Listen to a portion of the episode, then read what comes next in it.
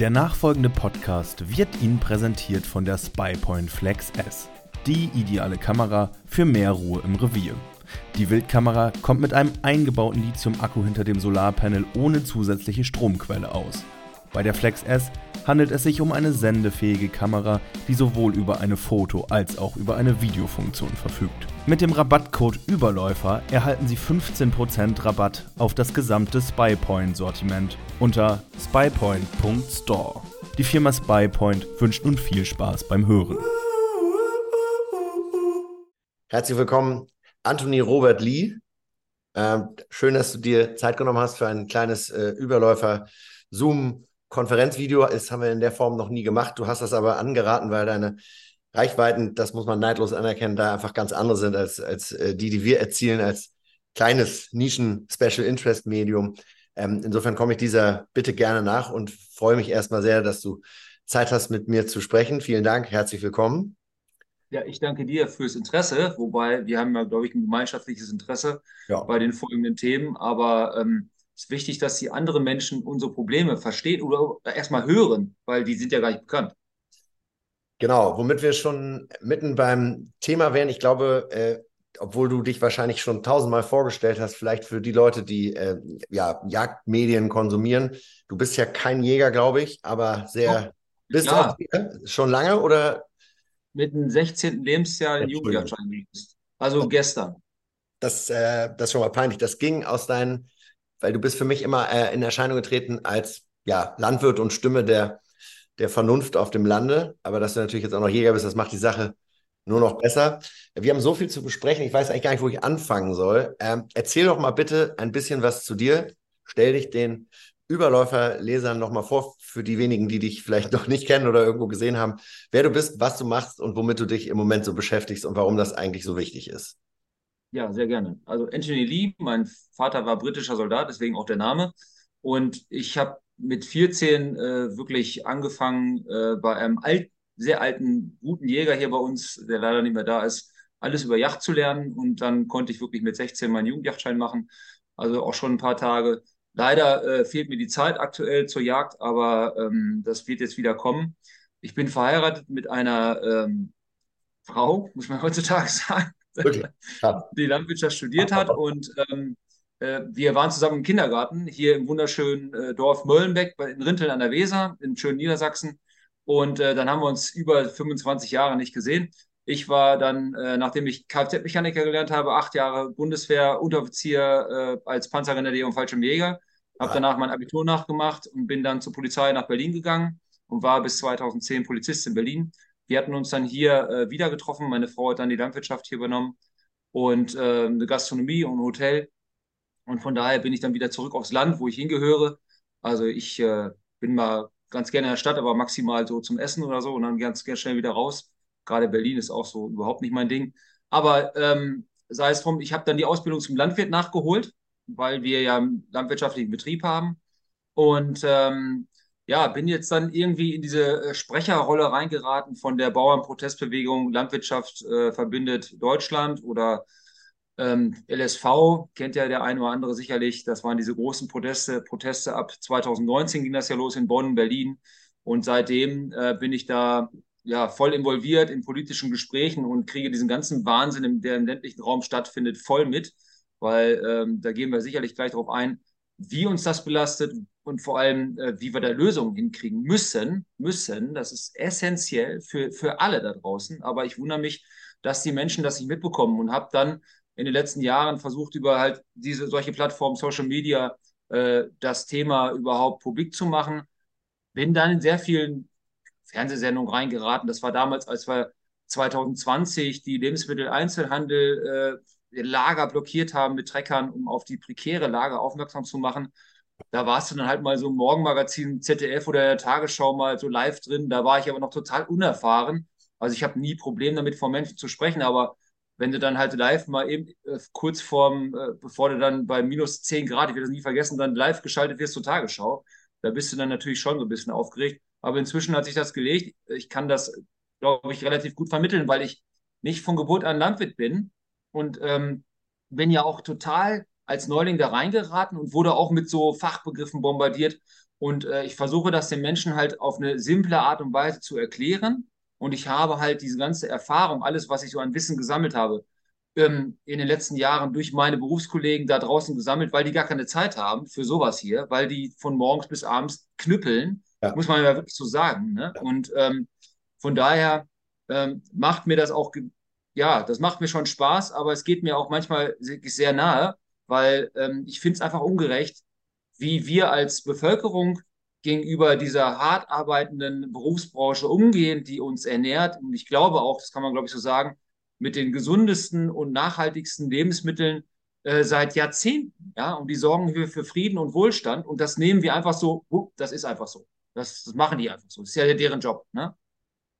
So, das war ganz kurz so ein Umschlag, was, was ich so mache. Dann bin ich politisch noch vernetzt. Ja, ich bin in der Kommunalpolitik, war jahrelang in der CDU, äh, bin aber da über diesen, ja, die haben auch einen großen Anteil daran, dass es äh, so ist, wie es ist, so schlecht muss man fairerweise sagen, die Ampel äh, macht das Ganze jetzt nochmal zum absoluten totalen Chaos. Und von daher habe ich äh, eine neue Heimat bei den Freien Wählern. Äh, vielleicht mache ich da mal ein bisschen Werbung gerade für. Und ähm, ja, und fühle mich da zu Hause, weil da der gesunde Menschenverstand in den Vordergrund gerückt wird. Ja, das, ähm, das sind so viele Themen, über die man sprechen kann. Leider können wir gar nicht alles anreißen. Ich würde mal anfangen ähm, also du bist mir aufgefallen, als ich vor anderthalb Jahren in Brandenburg unterwegs war, um da gegen eine grüne Jagdgesetznovelle. Ist das ein Bierchen, was du da äh, schon zwitscherst? Nee, Traubenschorle. Schade. Nein. Also, TGIF. Wir haben, wir haben, ähm, du hast äh, damals äh, sehr geholfen. Wir haben da also ein bisschen eine, eine Kampagne gemacht gegen dieses, eine dieser grünen Jagdgesetznovellen. Und äh, brauche ich dir nicht erzählen, aber das Jagdrecht ist ja mittlerweile ein, ein Mündel grüner äh, ideologischer Politik geworden. Und jetzt wird ja immer erzählt, also wenn, wenn wir die Rehe nicht alle totschießen, dann regnet es nicht mehr und der, und der Wald stirbt und dergleichen. Ähm, und da hast du äh, netterweise äh, unsere Videos auch äh, geteilt und verbreitet. Das war völlig unkompliziert und das, das ist mir so wohlwollend aufgefallen, weil ich äh, oft genau diese Kooperationsfähigkeit vermisse, auch innerhalb von jagenden äh, Kreisen, von Jagdverbänden, auch von Landwirtschaftsverbänden. Es ist ja leider ein bisschen so, dass unsere, es, wir kranken ja auch an unserer eigenen Wehrhaftigkeit als Landbevölkerung. Und da warst du für mich ähm, und auch dein Kollege Lohmeier eine wohltuende Ausnahme. Auch dein Parteichef, kann man jetzt ja sagen, Herr Aiwanger hat das neulich, hat ein Video vom Überläufer geteilt. Ähm, ich habe so ein bisschen das Gefühl, die Freien Wähler, wo du jetzt aktiv bist, die sind ein bisschen oder die werden immer mehr so zur Stimme des ländlichen Raumes. Ist das, beobachte ich das richtig oder ist das schon ein alter Hut? Wie kann ich das einschätzen? Ja, doch, äh, das kannst du. Gerade Aiwanger ist da ja wirklich Vorreiter in Bayern. Und ähm, ja, du hast Christian Lohmeier angesprochen, aber es gibt auch viele andere äh, aus der äh, Bauernszene. Ähm, wir haben wirklich, Christian war ja lange bei der FDP, ich bei der CDU, und wir haben halt äh, wirklich die Schnauze voll, weil du hast es gerade angesprochen, die Grünen kriegen immer als Spielball das Landwirtschafts- und Umweltministerium. Und das betrifft uns im ländlichen Raum ungemein. Und das macht uns das Leben ja schon fakt faktisch unmöglich in vielen Bereichen. Ne?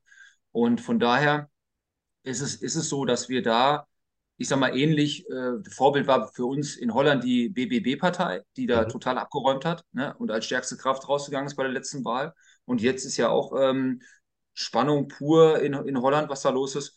Und ähm, da war es aber auch so, dass, dass es keine reine Bauernpartei ist, sondern wirklich eine Partei des ländlichen Raums oder aber des gesunden Menschenverstandes, weil äh, auch viele Städter äh, sehen das ja auch, was passiert, weil mal, wir leben hier am Weserradweg, ist immer noch der schönste Radweg Deutschlands und das kann ja nicht alles so schlecht sein, wenn die Menschen extra aus der Stadt rauskommen, um bei uns hier äh, Urlaub zu machen, sich wohlzufühlen und wieder äh, Energie zu tanken. Aber wenn du dann teilweise, selbst hier bei mir im Landkreis, die Fraktionsvorsitzende der Grünen hörst, die von ausgeräumten Landschaften spricht und sowas, da frage ich mich immer, wo leben die und wo leben wir? Also es ist eine völlig andere Parallelwelt oder andere Wahrnehmung. Und von daher ist das, glaube ich, schon, dass wir überwiegend von ländlichen Raum sprechen, aber nicht nur. Ne? Also da gibt es ja auch in der Stadt nicht nur Bekloppte. Aber es ist so, das bin ja auch Niedersachse und äh, mein Vater war auch lange in der CDU. Ich bin in gar keiner Partei. Ich habe Sympathien für die FDP. Äh, seltsamerweise wird mir dann in äh, Jagdverbandskreisen gerne mal eine Nähe zur AfD attestiert, die auf absolut keinerlei äh, Grundlage fußt. Aber das ist ja ein bisschen üblich geworden, dass man äh, kritische Stimmen dann versucht, in so eine rechte Ecke zu stellen. Dann sind die mundtot. Ähm, bei den Freien Wählern habe ich so ein bisschen den Eindruck, die schließen jetzt, die stoßen jetzt eigentlich genau in die, in die Lücke, die die CDU da aufgemacht hat und die FDP im Moment auch gerade so ein bisschen droht aufzumachen. Weil die CDU war doch über Jahrzehnte die Partei der Landnutzer und der Landleute. Und durch diese komischen grünen Bündnisse in fünf, sechs Bundesländern hat sie das freiwillig hergeschenkt, oder?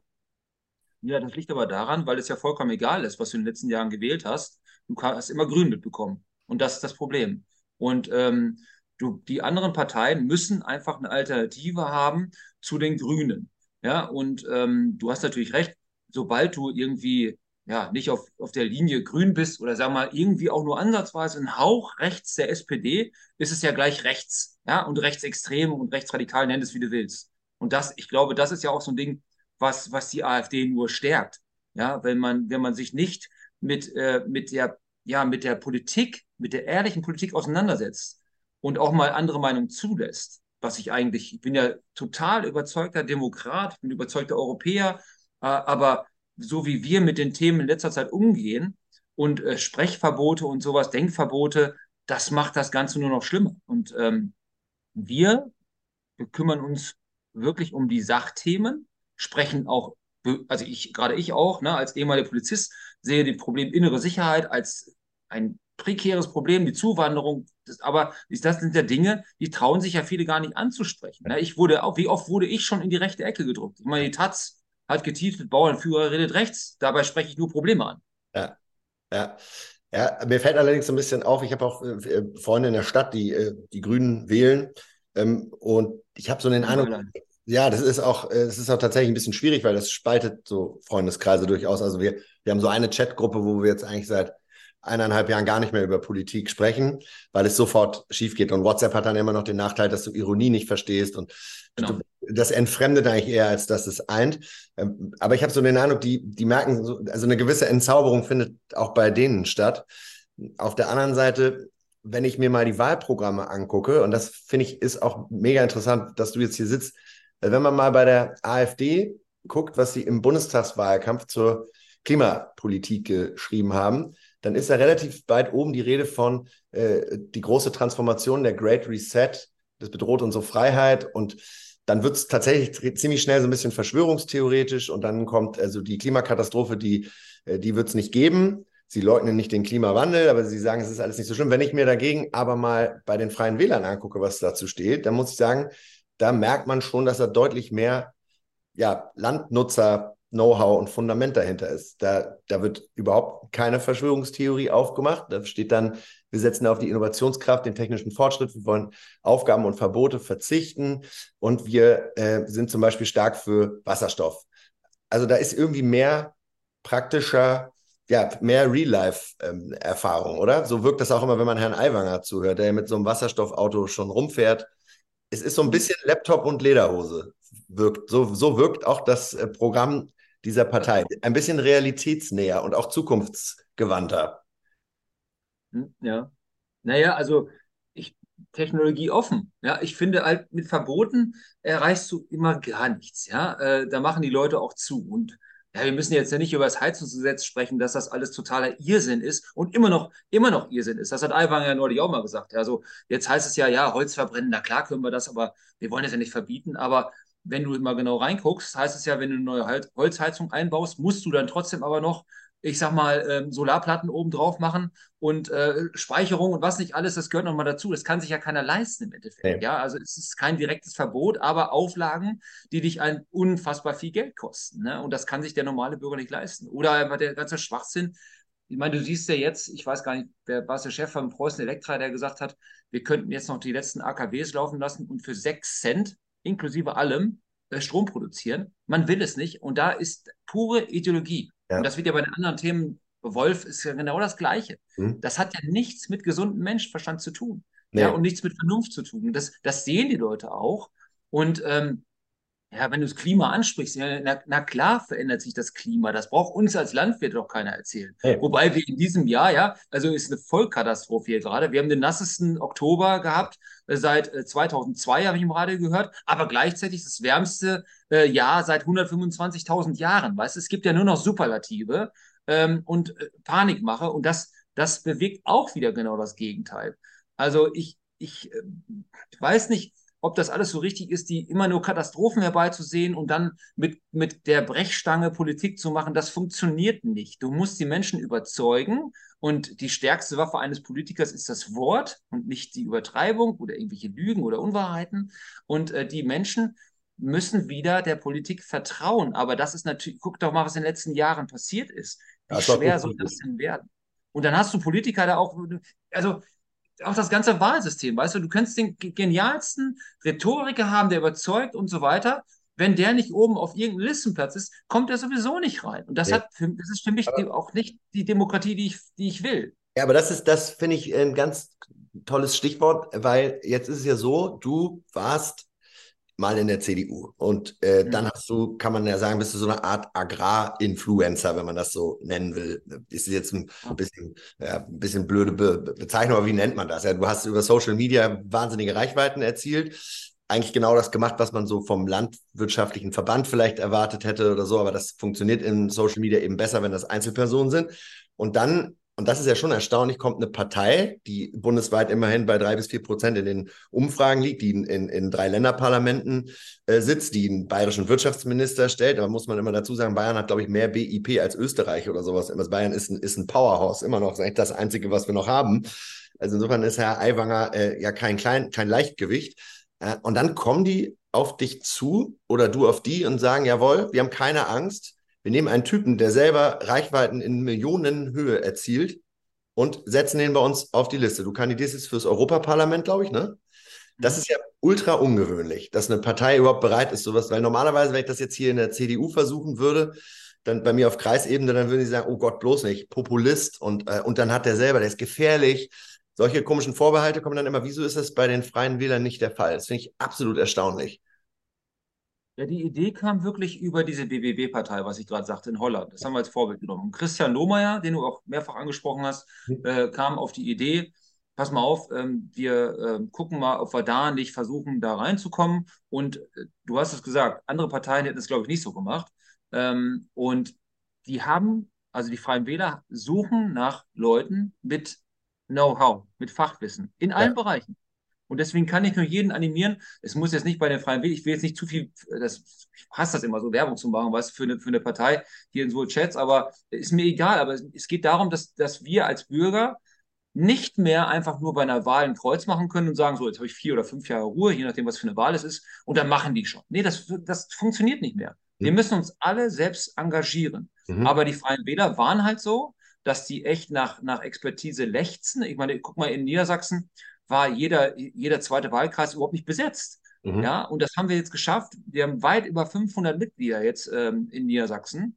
Wir mal ebenso verdoppelt durch Menschen wie Christian, aber auch Tobias Köckeritz. Ich meine, der hat in Landvolk, heißt das ja bei uns in Niedersachsen, der Bauernverband, der hat den größten Verband hier mit über 250 Mitarbeitern geleitet, war auch ein ehemaliger FDPler und hat auch gesagt, so, ich, äh, ich engagiere mich jetzt vor das Programm. Und der sitzt mit seiner absoluten Expertise, die, glaube ich, jede andere Partei wirklich Geld, richtig Geld für bezahlen würde. Ja, der sitzt da jetzt. Und dann haben wir aber auch andere Ärzte, ähm, Anwälte und äh, weißt du auch Handwerker, die, die sich auskennen im Mittelstand, die wissen, wo die Probleme sind. Und solche Leute brauchst du. Du brauchst keinen ungelernten, unqualifizierten, ohne Schulabschluss, die da jetzt irgendwo mal auf einem Listenplatz 1 sitzen, nach oben gespült werden, mit null Lebenserfahrung. Ja, und die sagen ja momentan, wo es lang geht. Leute, die keine Ahnung, also wirklich keine Ahnung haben.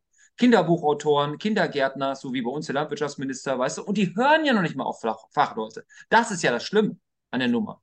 Nee, äh, das macht, finde ich, auch wirklich ein bisschen Hoffnung, weil äh, es ist ja so, dass ja genau das, was der Politik fehlt, Praxiserfahrung und eine gewisse Unabhängigkeit. Das steht ja bei euch auch im Bundestagswahlprogramm steht ja auch, dass die, die, die Freien Wähler unbedingt ja, Le Leute wieder in verantwortungsvolle Positionen bringen sollen, als Bürgervertreter, als gewählte Volksvertreter, die, die das eigentlich nicht müssten.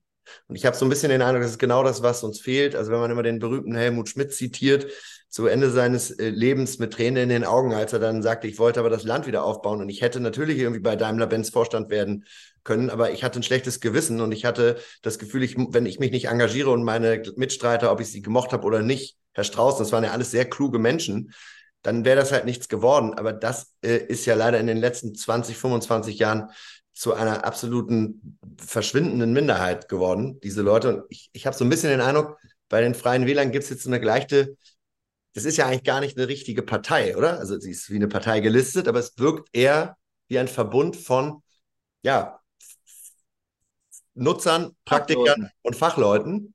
Und ich, ich bin mal gespannt, in, in, in wie, wie vielen Bundesländern ähm, sind denn Leute wie du jetzt schon engagiert? Ja, das wächst jetzt natürlich. Und in, selbst in Sachsen sind wir ziemlich stark, mit um die äh, 4, 5 Prozent.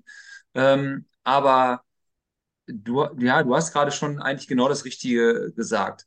Wir müssen zusehen, dass äh, wir immer mehr werden. Und wir müssen einfach wirklich auch überzeugen und wir müssen mit, äh, ja, wie, wie, soll ich das jetzt sagen? Ich will jetzt auch nicht zu viel Wahlwerbung machen für die Partei, weißt du? Ich, ich habe ja eben schon gesagt, ich mache das eigentlich ziemlich ungern. Ich überzeuge einfach. Das, Entschuldigung, das, Entschuldigung das, das, kannst du aber in diesem Zusammenhang machen, weil man äh, weiß, und das kann ich auch nur hier nochmal unterstützen, es geht hier gar nicht um eine Partei. Hier will sich niemand 12.000 Euro netto im Monat auf Steuerzahlerkasten und eine, äh, Kosten, Kosten und eine Bahncard 100 ergaunern, sondern hier, hier wollen Leute, die nicht müssten, du musst das ja auch nicht machen, Nein.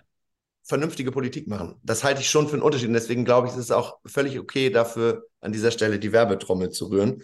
Und wenn du bei der SPD wärst oder bei der Linken und die hätten die richtigen Ansätze, dann würde ich das genauso sehen. Also hau raus, das ist kein Problem. Ja, aber Lukas, es gibt ja, es gibt ja ähm, bei, in jeder Partei, selbst bei den Grünen, man mag es kaum glauben, da gibt es ja an der Basis vernünftige Leute. Klar. Und äh, auch bei mir, ich, ich, ich bin ja immer noch in der CDU, FDP, Freie Wählergruppe. Ja, und das sind, wenn, ich sag mal, wenn solche Leute, du könntest sofort meinen Stadtrat nehmen und nach Berlin stecken, ich schwöre dir, es würde sofort besser laufen. Und zwar ja. unfassbar besser. Wahrscheinlich überall, weil das, das sind auch Leute, guck mal, wir haben, wir haben Handwerksmeister, also Fleischermeister, äh, Maurer bei uns, unter, in, Anwalt, ähm, Lehrer, ähm, Leute von Stadtwerken, weißt du, die, die auf, aus dem wahren Leben kommen, die Probleme kennen. Ja. Und solche Leute brauchen wir. Und da, deswegen ist mein Appell, Leute, traut euch, geht hin und es ist einfach total simpel. Ja, du musst ja wirklich nur in so einem kleinen Parlament, wie bei uns jetzt hier auf Stadtratsebene oder selbst, selbst in meinem Dorf. Äh, hier, hier geht es null um Parteipolitik bei uns im Dorf. Ich bin hier stellvertretender Bürgermeister bei uns im kleinen Dörfchen. Und wenn wir da sitzen, dann ist es 100% Einigkeit. Und wenn nicht, dann streiten wir uns und auch wirklich manchmal hart aber dann trinken wir danach ein Bier. Ich sag mal ja. wirklich wie früher, du hast Strauß angesprochen, du hast Schmidt angesprochen, das war doch früher genauso. Heute hast, da sind wir wieder bei dem Ding vorhin, du bist rechts, du bist ein Querdenker, du bist ein Alu, ein Verschwörungstheoretiker und, und, und. Weißt du, also äh, man lässt es nicht zu. Und ich, ich kriege das ja mit, wie es in anderen Ländern ist. Ich bin ja nun auch britischer Staatsbürger. Ich sehe das ja wie in England, wie in den Parlamenten da gestritten wird, auch wie die Presse dort, egal welcher Couleur, die da auseinander nimmt. Heute hört ihr es doch mal an. Das ist doch nicht mehr normal, so diese ja, Interviews. Also ich bin ja so ein Medienheini und äh, ich habe vor zwölf Jahren meine Doktorarbeit über die Amerikanisierung des deutschen Wahlkampfes verfasst und kam eigentlich zu dem Schluss, die gibt es nicht, weil die Parteien sind ja so stark bei uns, anders als in Amerika und vor allem die öffentlich-rechtlichen, die waren damals noch ein, ja, eigentlich ein, ein, ein leuchtendes Beispiel dafür, wie man staatsferne Presse organisieren kann. Wenn ich diese selbe, die gleiche Arbeit heute nochmal schreiben müsste, käme ich zu einem gänzlich anderen Resümee. Und da ist irgendwas passiert. Irgendwann in Merkels langer, langer Ära haben die leider aufgehört, regierungskritisch zu berichten, wenn ich nur mal als kleines Beispiel anführen darf, Herr Scholz steht ja gerade ähm, 29 Mal auf der Liste von Frau Brohilker, der Staatsanwältin in, in Köln, wegen, der größten, wegen des größten Steuerraubes, ja nicht mal ein Hinterziehung, ist ein Raub in der Geschichte. Mhm. Und dann hat ZDF neulich darüber berichtet und hat dann so auf, auf der dritten Seite, wenn man runterscrollte, stand dann, äh, ja, auch der ehemalige Oberbürgermeister der Stadt Hamburg, Herr Olaf Scholz, steht in der Anklageschrift. Weißt du, als wäre das irgendwie so ein Sachbearbeiter, der da ein bisschen gepatzt hat. Also wenn man nur mal die Fakten nimmt, ist es wirklich, wirklich, wirklich ganz, ganz fragwürdig, was da passiert. Und dass wir in einem Land leben, in dem ein 9 Milliarden subventionierter Rundfunk darüber kaum bis gar nicht berichtet, äh, das macht einem ein bisschen Sorge. Also das hätte ich nicht gedacht, dass wir da nochmal hinkommen. Und deswegen bin ich jetzt froh, wenn Leute wie, wie ihr ähm, ihr Handy in die Hand nehmen und bereit sind, sich in die Fresse hauen zu lassen, auf Deutsch gesagt, weil äh, mhm. es, es, es das öffentlich-rechtliche tut es ja nicht und Herr Lanz und so weiter, die sind, jetzt laden die euch ein, aber es hat auch lange gedauert, ne? Das hat sehr lange gedauert, absolut. Und ich glaube auch, wir sind an so einem Punkt angekommen, wo aber auch ähm, viele Bereiche des öffentlich-rechtlichen, ich, ich, also ich möchte das nicht pauschal sagen, aber überwiegend ja. schon. Ich hasse auch diesen Begriff Lügenpresse, aber ja. ich, ich, ich nutze den Begriff Lückenpresse, weil bewusst mal was weggelassen wird oder einfach nicht, wie du gerade gesagt hast, eigentlich fachmännisch Journalismus betrieben wird. Weil das sind so Themen, die du angesprochen hast, oder dass jetzt auf einmal die beiden Laptops verschwunden sind aus dem ja. Untersuchungsausschuss. Ja. ja. also das ist doch, das ist, wenn das kein Skandal ist, ja, sondergleichen, dann weiß ich es nicht. Und ähm, auch andere Dinge. Ich meine, guck dir mal an, die Geschichte im Ahrtal, was da passiert ist, weißt ja. du? Da waren wir ja auch sehr stark involviert als Landwirte, aber auch der gesamte Mittelstand. Äh, und fahre heute noch mal ins Ahrtal. Also ich, ich war wirklich genau. am Tag, Tag vier da, eine Katastrophe. Und wenn ich dann ab und zu nochmal da bin, wir haben neulich mal auch, also die Landwirte haben 220.000 Euro Spenden gesammelt, haben uns da getroffen. Da war der Chef des Maschinenrings Deutschland. Und das haben wir auch auf Video aufgenommen. Der hat dann ganz klar gesagt, diese Flutwelle, da kamen ja 10 Meter Flutwellen runter. Mhm. Und die wäre um zwei Meter niedriger ausgefallen, hätte man dort vernünftig die Bäume wieder auf den Stock gesetzt und geräumt da, ja, die Flussebenen und so weiter. Überleg mal, zwei Meter weniger da wären Menschen dann nicht umgekommen. Ja. Aber die waren noch nicht mehr in der Lage, darüber zu warnen. Der öffentlich-rechtliche Rundfunk, wo du ihn ansprichst. Also du kommst auch aus Niedersachsen. Der NDR und der WDR, die dudeln nachts zusammen, wegen Kosten wahrscheinlich sparen, zusammen eine Musik. Keine Warnung, nichts. Ja. Und dann hast du keinen Politiker, der mal sich verantwortlich zeigt. Frau Spiegel damals, ja, äh, musste in Urlaub fahren, weil sie urlaubsreif war, äh, während in ihrem Bundesland, in ihrem verantwortlichen Ressort über 100 Menschen umgekommen sind, gestorben sind, aufgrund auch von Fehlversagens. Und als ich da stand, mitten Und der Landrat hat seinen Porsche noch rausgeholt. Ja, Hammer. Wir standen in Walporzheim, wunderschönes Dörfchen. Und wenn du, wenn du da guckst, du hättest nur 50 Meter nach rechts oder 50 Meter nach links gehen müssen und du wärst nicht umgekommen. Und am nächsten Tag, und der, das, der Schlimme war ja, ich war da mit dem Markus Wipperführt, den du, den du erwähnt hast, ja. der ja auch eine unfassbare Reichweite hatte. Da haben Millionen seine Lives geguckt, wie er live gemacht hat, vom Trecker aus. Und dann auch das ZDF dann auch das aufgenommen hat, da auch bewusst Sachen rausgeschnitten worden, als der im ZDF heute live gesprochen hat. Ja. In der Mediathek dann rausgeschnitten. Ja, das gibt, wo, wo sind wir denn hier? Ja, das kann nicht wahr sein. Und das ist einfach so, das sind so Dinge, ähm, wo du natürlich für absolute äh, Politikverdrossenheit sorgst, weil wenn du mitten in Deutschland nicht in der Lage bist, dort zu helfen, und ich war am Tag vier dort, und da hat ein Major, der, ähm, der Feldjäger, das live gesehen von uns, uns angerufen, den Markus. Ich saß mit ihm auf dem Trecker. Stimmt das, dass ihr noch gar kein, gar keine Hilfe habt dort? Ja, überleg mal, nach vier Tagen, wir reden ja nicht irgendwie von Simbabwe. Nee. Wir reden hier wirklich von, von Rheinland-Pfalz. Ja. ja, Touristenhochburg schlechthin. Und heute sieht es da immer noch teilweise katastrophal aus. Und es gibt keine Aufarbeitung. Jetzt haben sie letzte Woche erst ähm, eine Leiche gefunden, weil man uns damals verboten hat, ähm, weiter zu suchen. Der NABU. Man hat uns verboten, die Flussauen zu räumen, weil der NABU gesagt hat, da ihr, ihr mit dem Bagger erwischt ihr die Fische. Es ist, das ist, kann man nicht alles belegen. Ich erzähle ja keine Märchen.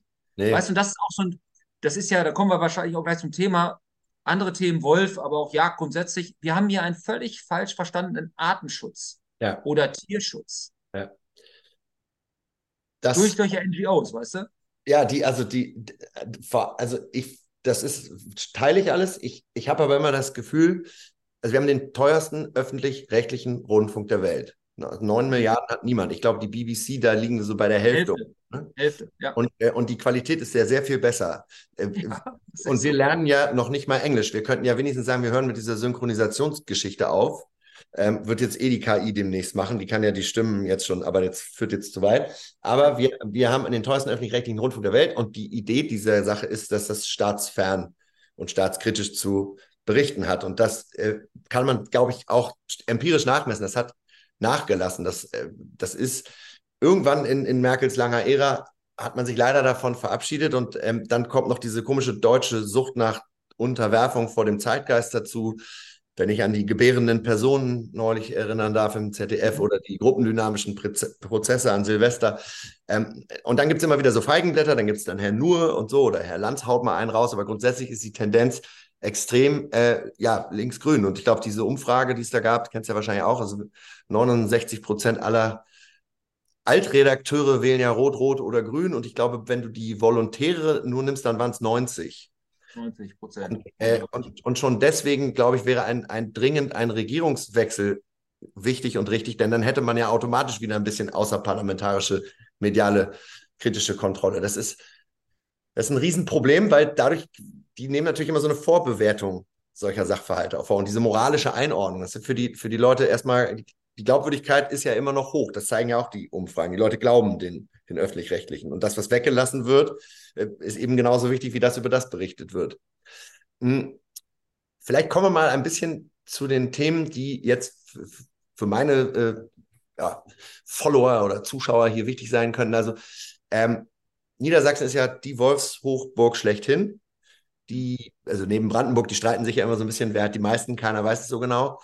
Der äh, deutsche Jagdverbandspräsident Herr Dammann-Tamke, auch ein CDU-Mann, auch im Landtag lange gewesen, hat ja vor zehn Jahren dieses Wolfsmonitoring hier eingeführt. Da war man also sehr stolz drauf. Man war der Meinung, wenn wir genau nachmessen können, wie viele Wölfe es gibt, dann sind wir auch die Ersten, die den dann hier vielleicht mal bejagen können. Dann hat sich allerdings nie dazu geäußert, dass man den vielleicht auch mal ins Jagdrecht, das hat man dann, das hat dann die SPD erst später gemacht. Als ja. die CDU und die SPD hier im Land regiert haben, fünf Jahre, ist überhaupt nichts passiert. Äh, was ist eigentlich los? Was wirfst du der CDU, deiner alten Partei, in Sachen Wolf, nehmen wir Niedersachsen, weil da hätte man das längst lösen können, vor? Und was würden die Freien Wähler machen, wenn sie an der nächsten Regierung in Niedersachsen hoffentlich beteiligt sind? Ja, also du hast Herrn Dammann-Tanke angesprochen, den ich wirklich sehr schätze. Mhm. Ähm, und er spricht die Themen ja auch ganz klar an. Das Problem war aber auch, du hast jetzt die SPD äh, mit angesprochen als Olaf Lies, der sich ja auch, zumindest glaube für einen SPDler, äh, sehr stark da eingesetzt hat. Wir haben mit ihm damals auch einen engen Draht gehabt, eigentlich auch was Thema Landwirtschaft anging, ähm, den ich auch für einen der besseren wirklich in der SPD halte, der dann aber auch versucht hat, dieses Thema mal anzugehen. Aber du weißt ja auch, wie, ähm, wie gefährlich das ist, wenn dann ein, ein Politiker auf Landesebene, ein Minister, mit Morddrohungen belegt wird, mhm. weil er sich ähm, mal für eine Entnahme, allein dieser Begriff, den hasse ich ja schon wie die Pest, äh, mal ausspricht. Das ist doch Wahnsinn. Und ähm, da muss man auch mal hinterfragen, wie kam es dazu? Ähm, und du hast, der sind auch, auch wieder bei den Medien, ja, aber auch wieder bei den NGOs, die dürfen wir nicht auslassen. Weil, als ich mal in Hannover in die NABU-Zentrale rein, reingegangen bin, da ging es um den niedersächsischen Weg, da war ich auch bei den Gesprächen mit dabei. Also für alle, der niedersächsische Weg war, weil der NABU äh, Volksbegehren äh, abhalten wollte. Die haben sich da in die Fußgänger, Fußgängerzone gestellt und die Frage gestellt, sind sie für oder gegen Bienen, weißt du? Und damit haben die Unterschriften gesammelt. Das ist einfach ja. schon auch schon abenteuerlich gewesen, was ja. da gelaufen ist. Um dem zuvorzukommen, hat man gesagt, wir machen einen sogenannten niedersächsischen Weg. Das heißt, wir nehmen die Landwirte mit ein, die NGOs mit rein. Und ähm, Barbara Otekinas war damals unsere Landwirtschaftsministerin, Olaf Lies. Ähm, die haben dann halt äh, zusammengesessen und wir haben bei Olaf im Ministerium gesessen und dann haben wir versucht, was auszuhandeln. Das ist, ich will gar nicht euch langweilen damit, das ist auf jeden Fall alles nach hinten losgegangen. Bisher ist noch die Gelder, keiner weiß, wo die Gelder sind, weil die Landwirte sollten Fläche stilllegen, dafür äh, Naturmaßnahmen, Artenschutzmaßnahmen machen. Und das klappt hinten vorne nicht. Alles eine Katastrophe. Kollidiert dann mit Bundesgesetzen ähm, äh, und dann mit EU-Gesetzen. Also war auch ein Gehirnfurz in meinen Augen. Aber äh, habe ich auch wirklich viel daraus gelernt reißt du den kleinen Finger, reißen sie den ganzen Arm raus. Ne? Und das ist auch, wo, ich, wo du da mal einen Tanke gerade erwähnt hast, wird nie vergessen, wie er mal gesagt hat. Und da sind wir voll im Thema. Ihr kennt ja alle Landschaftsschutzgebiete, Vogelschutzgebiete, Artenschutzgebiete, FFH und so weiter. Und da hat er mir gesagt, der kommt ja oben aus dem Britsch Stade. Und äh, als er damals noch äh, im Landkreis war als Politiker, weiß er noch, da hat man damals gesagt, komm, ihr Landwirte, ihr, ähm, wir weisen das jetzt aus, diese Gebiete, ihr habt dadurch keinerlei Nachteile. Und jetzt ist es so, und deswegen ähm, hat sich das bei, bei, mir eingebrannt, weil die Landwirte bei ihm Sturm gelaufen sind. Ihr habt uns damals versprochen, da haben wir keine Einbußen. Und jetzt haben wir die, Ein die Einbußen schlechthin.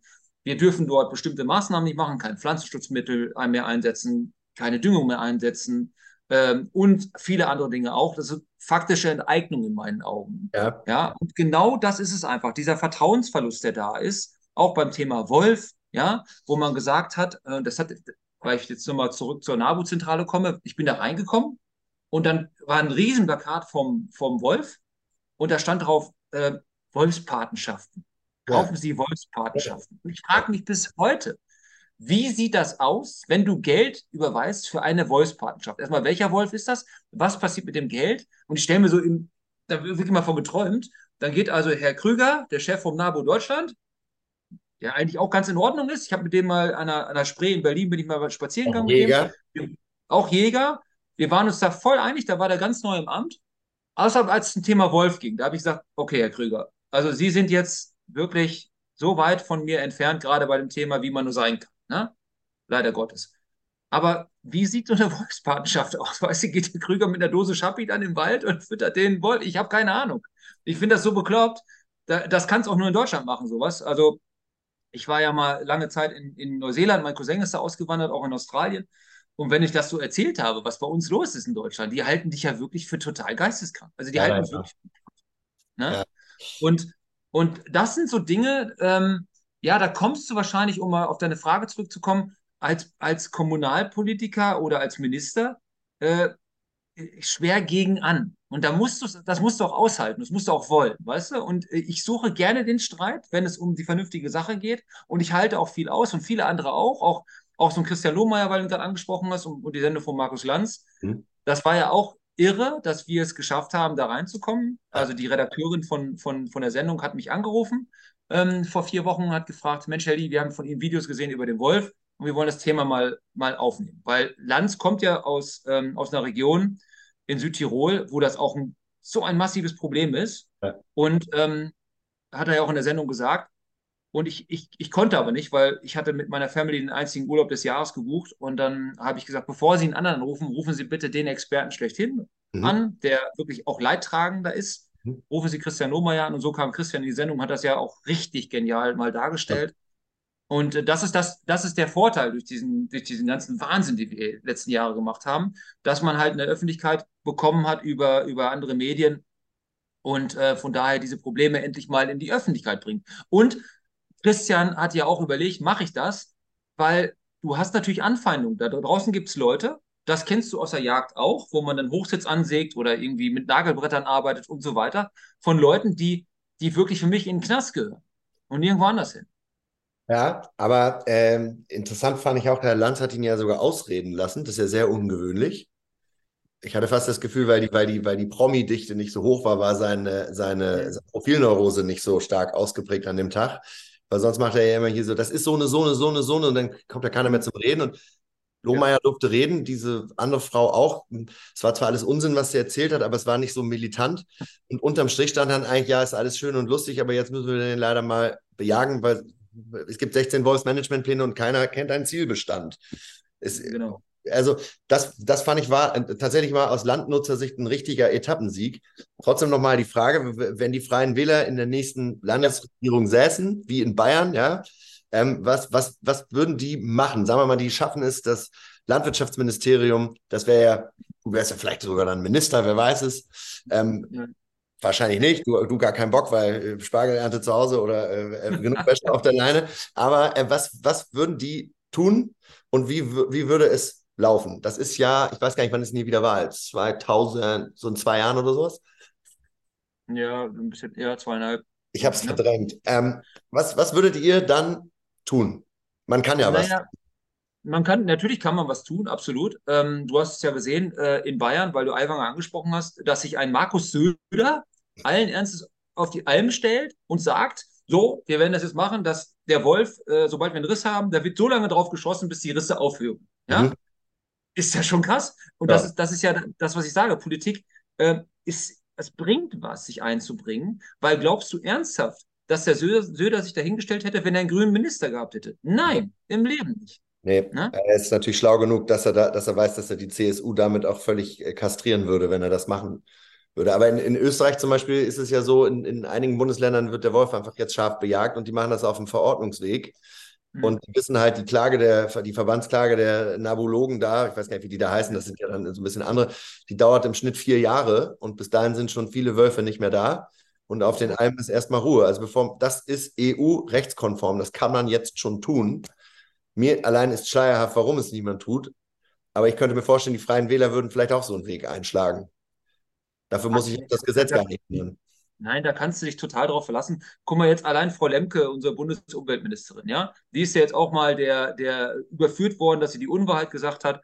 Die hat ja dann ähm, hier in dieser FFH-Richtlinie im Anhang 4, hm. ähm, äh, da, da, dass der Wolf dann äh, bejagt werden kann und sowas.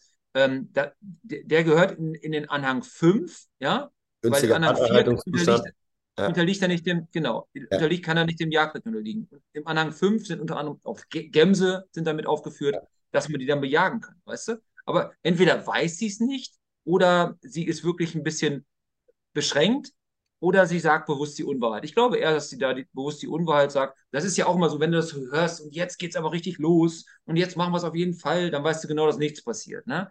Und das würden wir, wenn wir garantiert auch genauso machen, weil es geht ja nicht gegen den Wolf. Das ist ja ein interessantes Tier. Und das ist ja, ja was Christian Lohmeier auch gesagt hat in der Sendung. Ne? Was wir hier machen, ist staatlich geförderte Tierquälerei. Nichts anderes. Mhm. Und jedes andere Land auf dieser Welt bejagt den Wolf, und zwar auch dann so, dass er dann eine, ja, einen gesunden Erhaltungszustand hat. Aber will ich mal, bei uns wird dir allen erst erzählt, du hast es eben gesagt, Niedersachsen so viele Wölfe wie Norwegen und Schweden zusammen, und dann erzählen die uns, der Erhaltungszustand ist noch nicht erreicht. Ja, was muss er in Berlin-Mitte erst nochmal mit einem Rudel auftauchen? Oder wann ist er erreicht? Also es, es ist bekloppt. Und ähm, das müssen die Menschen. Hm? Was hast du? Also diese Naturentfremdung, die macht einem einfach Angst, die, dass, dass, man, dass man irgendwie das Gefühl hat, die Menschen weigern sich, den, den nackten Wirklichkeiten in, in, auf dem Land ins Auge zu blicken. Es ist ja genau. es ist vollkommen bizarr, dass man, äh, dass man immer noch der Meinung ist, ja, und wenn es eine Million Wölfe wären, und die krepieren alle an Reude und an Staupe und an Tollwut, was auf jeden Fall passiert. Das geht ja übrigens auch schon los. Haben wir ja im Osten teilweise. Genau. Ja. Der Waschbär überträgt ja auch die Staupe. Und der Waschbär ist, ist eine invasive Art, vermehrt sich wie verrückt. Der kann das auch mhm. auf den Wolf übertragen. Es ist im Sinne dieser Tiere, es ist im Sinne des Artenschutzes, dass man den Wolf bejagt. Man könnte dieses schwedische Modell machen, 28 Tage im Februar oder wir würden es vielleicht im Januar machen, dann kann man ihn auf den Drückjachten noch mitnehmen, wenn man da sowieso sitzt und alle haben wieder eingesehen, bevor sie wieder diese grauseligen Handyvideos machen. Ich kann das nicht mehr sehen, das macht echt depressiv. Von irgendwelchen Jägern, die dann filmen, wieder da unterm Hochsitz Karten spielt, der Isegrim. Die, ähm, es ist alles möglich, aber, aber wenn diese Realitätsverweigerung und diese Idee mit, ja, dann bauen wir noch mehr Zäune und noch mehr Zäune und noch mehr Zäune. Ja, das ist ja auch so ein Punkt, wo ich, wo, das muss jeder erstmal verstehen, das weiß ja keiner. Wenn so eine Kanibar, die Ministerin in Bayern, äh, sich hinstellt und sagt, wir haben 57.000 Kilometer Wolfschutzzäune für eine halbe Milliarde Euro. Das muss mal jeder verstehen, in dieser prekären Lage, in der wir sind. Ja. Das ist doch geisteskrank. In Niedersachsen sind die, sind die Töpfe leer. Weißt du? Du sollst aber beantragen und die Töpfe sind leer. Und wir als Freie Wähler, wir fordern eine Be Beweislastumkehr, das ist das allererste, dass wir doch nicht nachweisen müssen, über ein völlig, ähm, ich hätte fast gesagt, korruptes Institut, das Senckenberg-Institut, ja, was doch, äh, äh das ist, das ist doch unglaublich. Also das, das kann nicht sein. Die haben ja ein Monopol, die haben eine Monopolstellung und wir, wir fordern ein öffentliches Wildmonitoring, ja, wo, wo jeder darauf zugreifen kann, EU-weit, und nicht nur das Senckenberg-Institut, was die Daten nicht rausgibt. Ja, also Wild, diese Wildtierdaten gehören an eine öffentliche EU-Datenbank. Und das kann nicht wahr sein, dass die das für sich behalten. Und ich meine, wie oft haben wir den Fall, du bist ja auch aus der Praxis, dann schickst du mal die A-Probe ins Senckenberg-Institut, ist es jetzt wirklich ein Wolf, oder nach Vorgern nach Hamburg und du kriegst unterschiedliche, ja, einmal was der Wolf und einmal was dann äh, der, der Hund. Ja, so wie ich das verstanden habe, kann ja das Senckenberg-Institut nur zwischen Hund und Wolf unterscheiden. Und alles, was nicht eindeutig Wolf ist und wo sie sich nicht sicher sind, ist immer Hund. Ich habe, ich gehe wirklich relativ viel auf Yacht und auch schon eine Weile. Ich habe noch nie einen wildernden Hund in Deutschland gesehen. Noch nie. Aber die Zahl muss exponentiell explodiert sein in den letzten Jahren, wenn man diesen Senckenberg-Daten Glauben schenken soll. Ja, gerade in Hessen waren es neulich 50, 50 Stück hintereinander. Mhm. Also es ist, äh, du kannst mir auch glauben, ich möchte diese Leute jetzt nicht namentlich erwähnen, aber ich spreche da wirklich mit Leuten, die echt Ahnung haben aus diesen Instituten, ne? die das mir genauso berichten. Ja. Das ist ein Wahnsinn. Aber das sind Leute, wenn die natürlich sich öffentlich machen, dann das ist ja auch so ein Problem. Deswegen glaube ich auch, wenn wir, ja, du, du kannst doch, wir haben eine freie Meinungsäußerung, du kannst doch alles sagen. Ja, okay. einmal. Ja, ja wenn ich, wenn ich die sozialen Kosten bezahlen kann. Ja, genau. Das ist das weißt Problem. Du, das, ist, das ist einfach irre. Also, ich das sind, das sind so Dinge. Mich, mich, mich ja neu einer angerufen, das habe ich auch, glaube ich, irgendwo schon mal erzählt, der ähm, arbeitet in einem Lebensmittelkonzern ähm, und der äh, sehr groß aus der Nähe von Bielefeld. Und der ähm, auch Jäger und der meinte, ey, mega geiler Podcast und so, total ehrlich, unbeugsam. Ich hätte ja auch mal Bock, sowas zu machen, aber das geht nicht. Ich so, warum denn nicht? Ja, ich bin ja Corporate, das geht nicht. Ich bin ja im Großkonzern. Ich darf mich nicht politisch äußern. Das steht ja nicht im Arbeitsvertrag, sondern die, es gibt wohl offensichtlich viele Menschen, auch intelligente, gut ausgebildete Menschen, die glauben, mit, mit der Zugehörigkeit zu einem Konzern, der Börsenkurse hat oder äh, irgendwie einen Ruf zu verlieren, verknüpft sich ein Maulkorb. Das ist aber so eine vorauseilende Duckmäuserigkeit, die, die ist ja durch gar, also in der Verfassung steht was ganz anderes und eine Demokratie kann das so überhaupt nicht funktionieren. Ja. Ja, bin ich bei dir. Das, aber ich erlebe das, du, Lukas, seit vier Jahren jetzt erlebe ich das genauso. Dass Leute mich äh, aus dem Thünen-Institut anschreiben per Mail, die wirklich der Ahnung haben und sagen, ja, Herr Lee, vielleicht können Sie das und das mal sagen oder äh, wenn, dann, ja. wenn Sie mal mit Politik sprechen, so und so. Ja, ich sage, können Sie diese, ja gut, blöde Frage, können Sie natürlich nicht selber machen. Ne?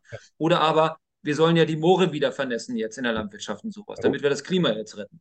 Ja, ja und dann, dann kriegen solche wirklich Fachleute Karten aus den 40er, 50er Jahren und müssen jetzt gucken, wo haben wir denn überhaupt ein Moor? Weißt du? Und dann sagen wir, okay, äh, in Schleswig-Holstein, was, ich meine, überleg doch auch mal, wir haben ja diese Kulturlandschaft erschaffen, unsere Vor-, Vor-, Vorfahren mit so einem Schweiß, Blut und Ehrgeiz ja. und dem Meer was abge abgewonnen. Ich meine, wenn ihr mal wirklich ich habe ja Berufskollegen, die ackern ja da oben, ja. Und das ist auch nicht einfache Landwirtschaft da oben zu betreiben.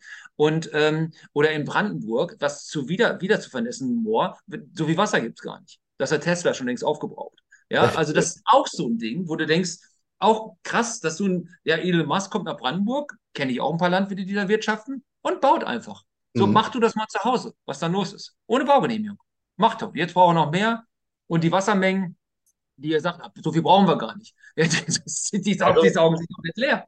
Das also, ist total interessant. Ich, ich, ich, ich treffe oft so oft Leute, die mir wirklich von skandalöser Naturschutz Einflussnahme erzählen, sowohl von den äh, UNBs, was äh, eigentlich so die heimlichen äh, verbotsnagenden Verbotsbiber im, im Land sind, wo auch, glaube ich, viele Erzgrüne seit langer Zeit sitzen und äh, segensreich äh, wirken und natürlich dann immer noch äh, durch unsere wundervollen NGOs beeinträchtigt. Und da kenne auch ein Beispiel von Leuten, die, die haben dann ein Schreiben gekriegt, da steht dann drin, die dürfen nicht mehr in ihren, wenn du, wenn du bei denen in den Wald gehen willst, dann ist es mit bis zu 40.000 Euro Konventionalstrafe belegt, weil das dann eine Exkursion ist und die müsste angemeldet werden und da musst du dann ein Praktikum da machen oder angestellt sein.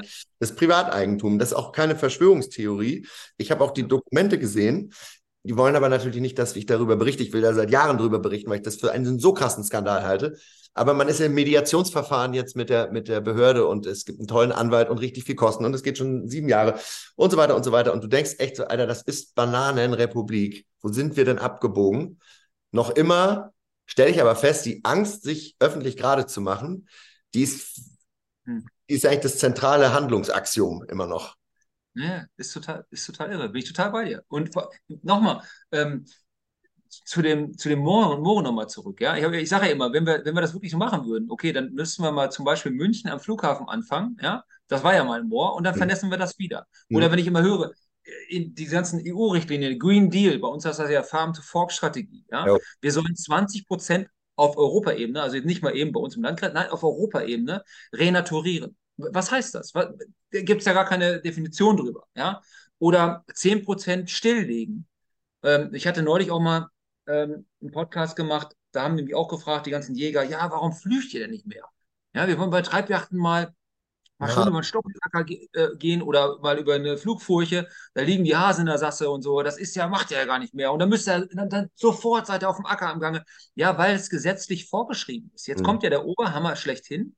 Wir sollen ja bis Mitte diesen Monats müssen wir 80 Prozent unserer Fläche begrünt haben. Gesetzlich mhm. vorgeschrieben. Mhm. Ich habe dir gerade erzählt, dass wir den nassesten Oktober seit 2002 haben. Auf den Acker. Wir haben in, in Niedersachsen, in, in Niedersachsen oder in, in Nordrhein-Westfalen sind es noch 20 Prozent der Kartoffeln, die im Boden sind. Bei mir, ich habe es an Kumpel verpachtet, da sind noch 14 Hektar äh, Kartoffeln im Boden. Die wird er wahrscheinlich gar nicht rauskriegen. Ja. Wir schmieren uns hier gerade zu ähm, und flügen, auch so ein Thema. Wir dürfen nicht mehr flügen. Ja, du darfst, ich war jetzt in Baden-Württemberg, habe da zwei Vorträge gehalten, war beim Berufskollegen, habe da übernachtet und der hat also ich sag mal, leichte Böden bis schwere Böden. Hat er mir einen Acker gezeigt, weiß ich, da darf er auf einem ganz kleinen Flecken, da hat er über 80 Bodenpunkte, da darf er flügen. Den Rest des Ackers darf er nicht flügen, dieses Jahr erst ab 15. Januar. Keiner kann dir genau sagen, warum, was das bringen soll oder sowas, ja. Äh, und dann sagen sie auch bei Stilllegung, sagt Özdemir ja auch, ja, wir müssen das Klima retten, wir müssen die Arten schützen und sowas. Jeder weiß doch, ja, gerade auch wir Jäger, ähm, wissen doch, dass wenn ich irgendwo stilllege, und das ist ja nur für ein Jahr, dann kannst du es woanders machen, dann samt da alles an Unkraut aus, mhm. milliardenfach. Und du musst, wenn du es dann wieder in Bewirtschaftung nimmst, so viel Pflanzenschutz einsetzen für die nächsten Jahre, dass du das wieder hinkriegst, was für eine Sünde du da vollbracht hast, aus fachlicher Sicht. Ja. Oder aber, das war bestimmte, wir müssen dann auf die Felder fahren, jetzt war der erste, erste, ähm, Quatsch, der erste, elfte. Ähm, bis dahin durften wir dann vorher noch auf Grünland fahren, um dort zu düngen. Ging gar nicht. Wir haben eine Seenlandschaft hier. Jetzt nehmen wir mal an, wir haben jetzt nächste Woche mal irgendwie Frost oder sowas, ja, was ja nicht passieren wird. Und dann hätte man auch drauf fahren können nach guter fachlicher Praxis. Aber na, auf Frost darfst du auch nicht mehr drauf fahren. Ist auch verboten, weil du das Klima retten musst. Es ist bodenschonend, fachlich korrekt. Noch vor ein paar Jahren durftest du ja drauf fahren, wenn du nachts Frost hast und ja. es im Laufe des Tages auftaut, ja, ja, dass der Dünger dann in den Boden. Selbst das darfst du nicht mehr. Das heißt, wir haben Leute am Schreibtisch sitzen, die sich eigentlich entweder würfeln die oder sagen, meine Frau hat Geburtstag, mein Hund hat Geburtstag am 16.11., dann nehmen wir mal das Datum. Wie gesagt, das kritisiere ich. Ich kritisiere, dass man nicht auf Fachleute hört. Und Özdemir, unser Landwirtschaftsminister, gestern saß er ja wieder in irgendeiner Talkshow, spricht über Außenpolitik und sowas. Ja, das aber ist, ist ein Thema. Da wäre er auch gut. Ja. ja, mag er sein.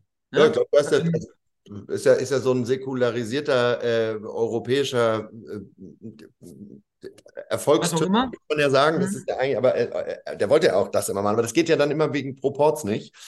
Jetzt hat man ihn zum Landwirtschaftsminister gemacht und ich fürchte, das ist wirklich nicht seine Berufung. Ähm, du siehst ja auch, wie unwohl er sich in dieser Rolle fühlt. Nein, ja? aber, aber, auch, das muss mal jeder hören, wenn Özdemir sich in der Tagesschau hinstellt, wir müssen um jede Handvoll Getreide kämpfen weil alle 16 Sekunden stirbt ja ein Kind.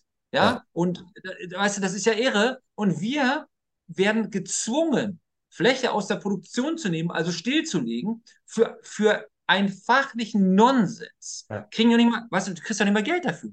Also ich habe 100% Pachtflächen und muss weiter Pacht und Steuern bezahlen und darf darauf nichts anbauen. Ja. Das ist doch hirnverbrannt, was hier läuft. Und das Ganze wird mittlerweile ziemlich akribisch aus der Luft kontrolliert, ne? Auch total irre.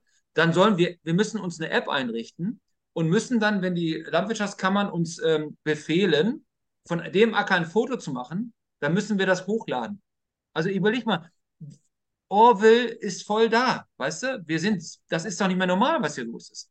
Wir, du hast doch, ich sage immer, eine Berufskollegin von mir, Milva Iderhoff aus Ostfriesland, die sagt immer, man hat uns Handfesseln angelegt. Ja, inzwischen hat man uns eine Zwangsjacke angelegt. Du darfst ja gar nichts, du darfst nichts mehr selbst entscheiden. Und du darfst gar nicht auf das, was du in der, an der Uni oder Fachschule gelernt hast, in der Realität umsetzen. Und das ist total irre, was hier los ist. Und das Schlimme ist ja, im europäischen Ausland, selbst, ich sage doch nicht mal in der ganzen Welt, im europäischen Ausland ist es nicht so. Da mhm. kriegen wir mehr Prämie, also diese Subventionen, die wir von mir aus morgen abschaffen könnten. Ja. ja? Ich will einfach nur, ist ja auch so irre, überleg mal, Lukas, wir sind ja nicht auf die Straße gegangen für eine bessere Work-Life-Balance die letzten Jahre. Wir sind in den letzten Jahren auf die Straße gegangen, um zu bitten, dass wir einfach nur arbeiten dürfen. Ja. Das ist doch geisteskrank, was hier los ist. Ja. Das, also, ich habe die ganze Welt bereist. Nach meiner Bundeswehrzeit gab es 14.000 Euro Abfindung und dann habe ich mir so ein Around-the-World-Ticket gekauft. Ich war auf jedem Kontinent. Es gibt kein, ich schwöre dir bei Gott, es gibt kein anderes Land, wo das so irre ist, wo man diese, diese Berufsgruppe mit Füßen tritt, weißt du, und ähm, so verarscht wie bei uns. Ja, da hatte, da hatte mir der Andreas Möller mal äh, äh, auch in so einem Podcast gesagt, es ist ein bisschen der Fluch des Erfolgs, weil die deutsche Landwirtschaft natürlich wahnsinnig effizient war.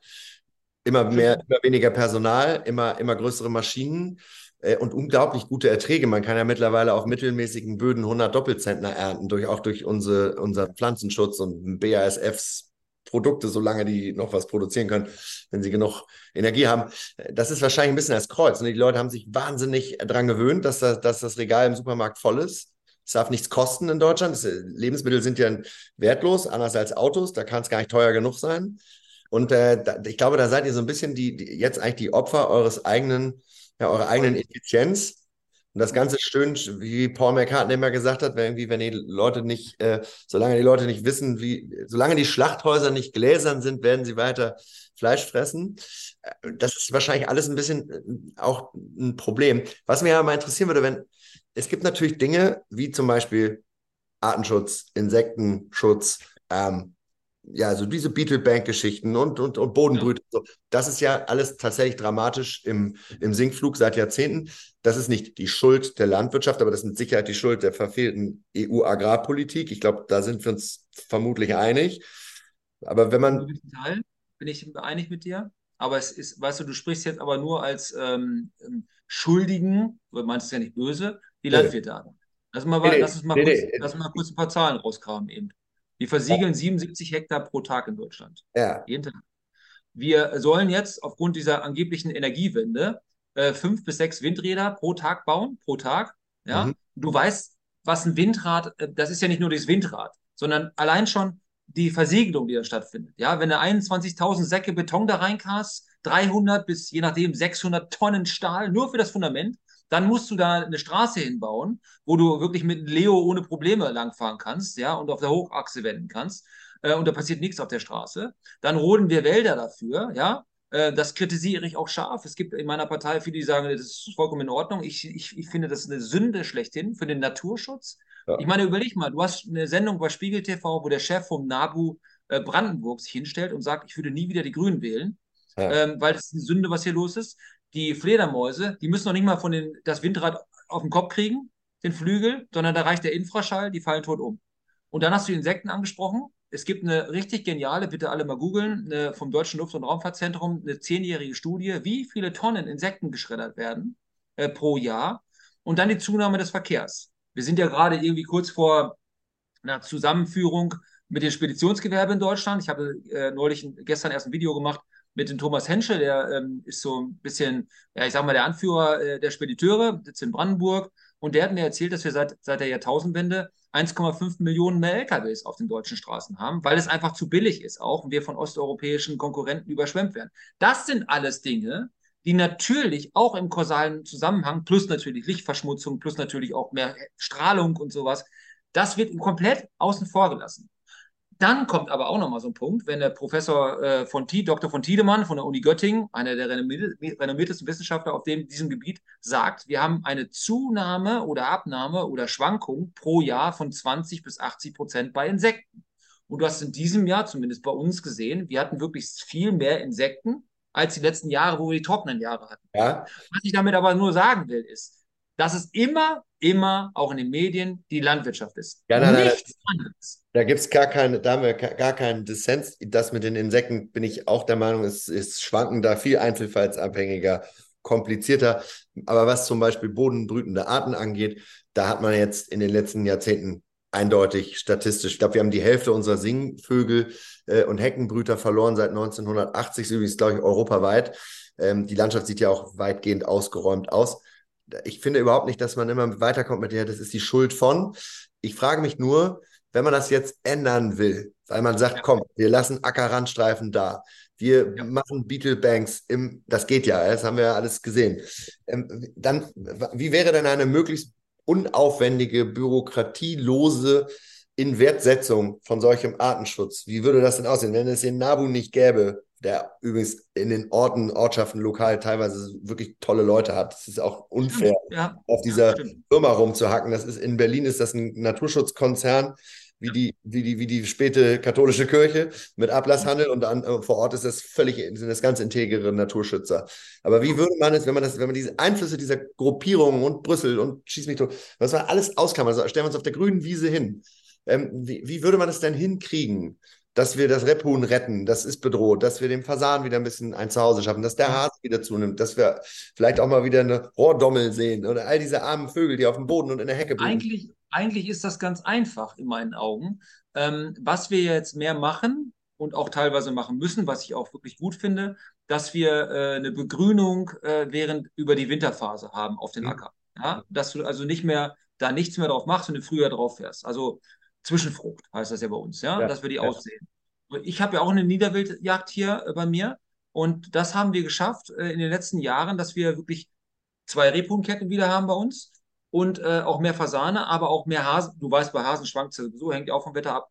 Aber natürlich muss ich jetzt keinem Jäger sagen, konsequente Raubwildbejagung. Aber wirklich volle, volle Möhre, das hat mir damals schon mein, mein Lehrmeister erzählt, bis zum Abwinken und das bringt es auch. Ja? Da kommen deine englischen Wurzeln auch noch mal ein bisschen durch. Ja, auch, absolut. Ne? Mit England ist das ja auch irre mit der Fuchsjagd und sowas. Aber egal.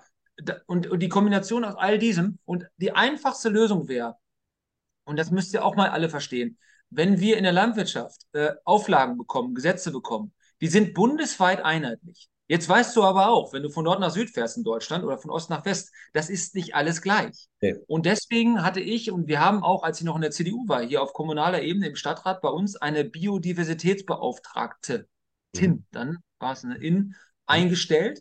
Ähm, eigentlich wollte ich das auf Zeit haben und ich habe mir da viel von versprochen, weil, jetzt kommt's, wenn man ein Biodiversitätsnetz schaffen möchte, wie eine Autobahn, dann kann man das nicht einfach auf einer Karte machen oder irgendwie aus dem, aus dem Ministerium, sondern da muss man das vor Ort machen. Und dann wäre es cool gewesen, wenn man echten, echten Artenschutz machen würde, in dem auch der Landkreis dazukommt. Man stellt sich mit den Landwirten hin, weil wir sind diejenigen, die die Fläche haben, ja. Und dann lasst uns mal eine Karte nehmen und sagen, wo macht es Sinn, dass wir vielleicht was stilllegen? Es gibt ja Gelder äh, auf, auf Kreisebene. Und dann macht es Sinn, dann verschaffen wir so Netze, dass halt Arten, also diverse Arten, Diversität, ne? Biodiversität in dem Fall, das weiß ja auch keiner, was das ist. Die reden einmal alle und sagen, oh, hört sich aber geil an oder Bio und nachhaltig und cool und äh, also du musst ja nur für, für den letzten Schrott musst du irgendeinen coolen, am besten noch so einen äh, englischen Begriff haben.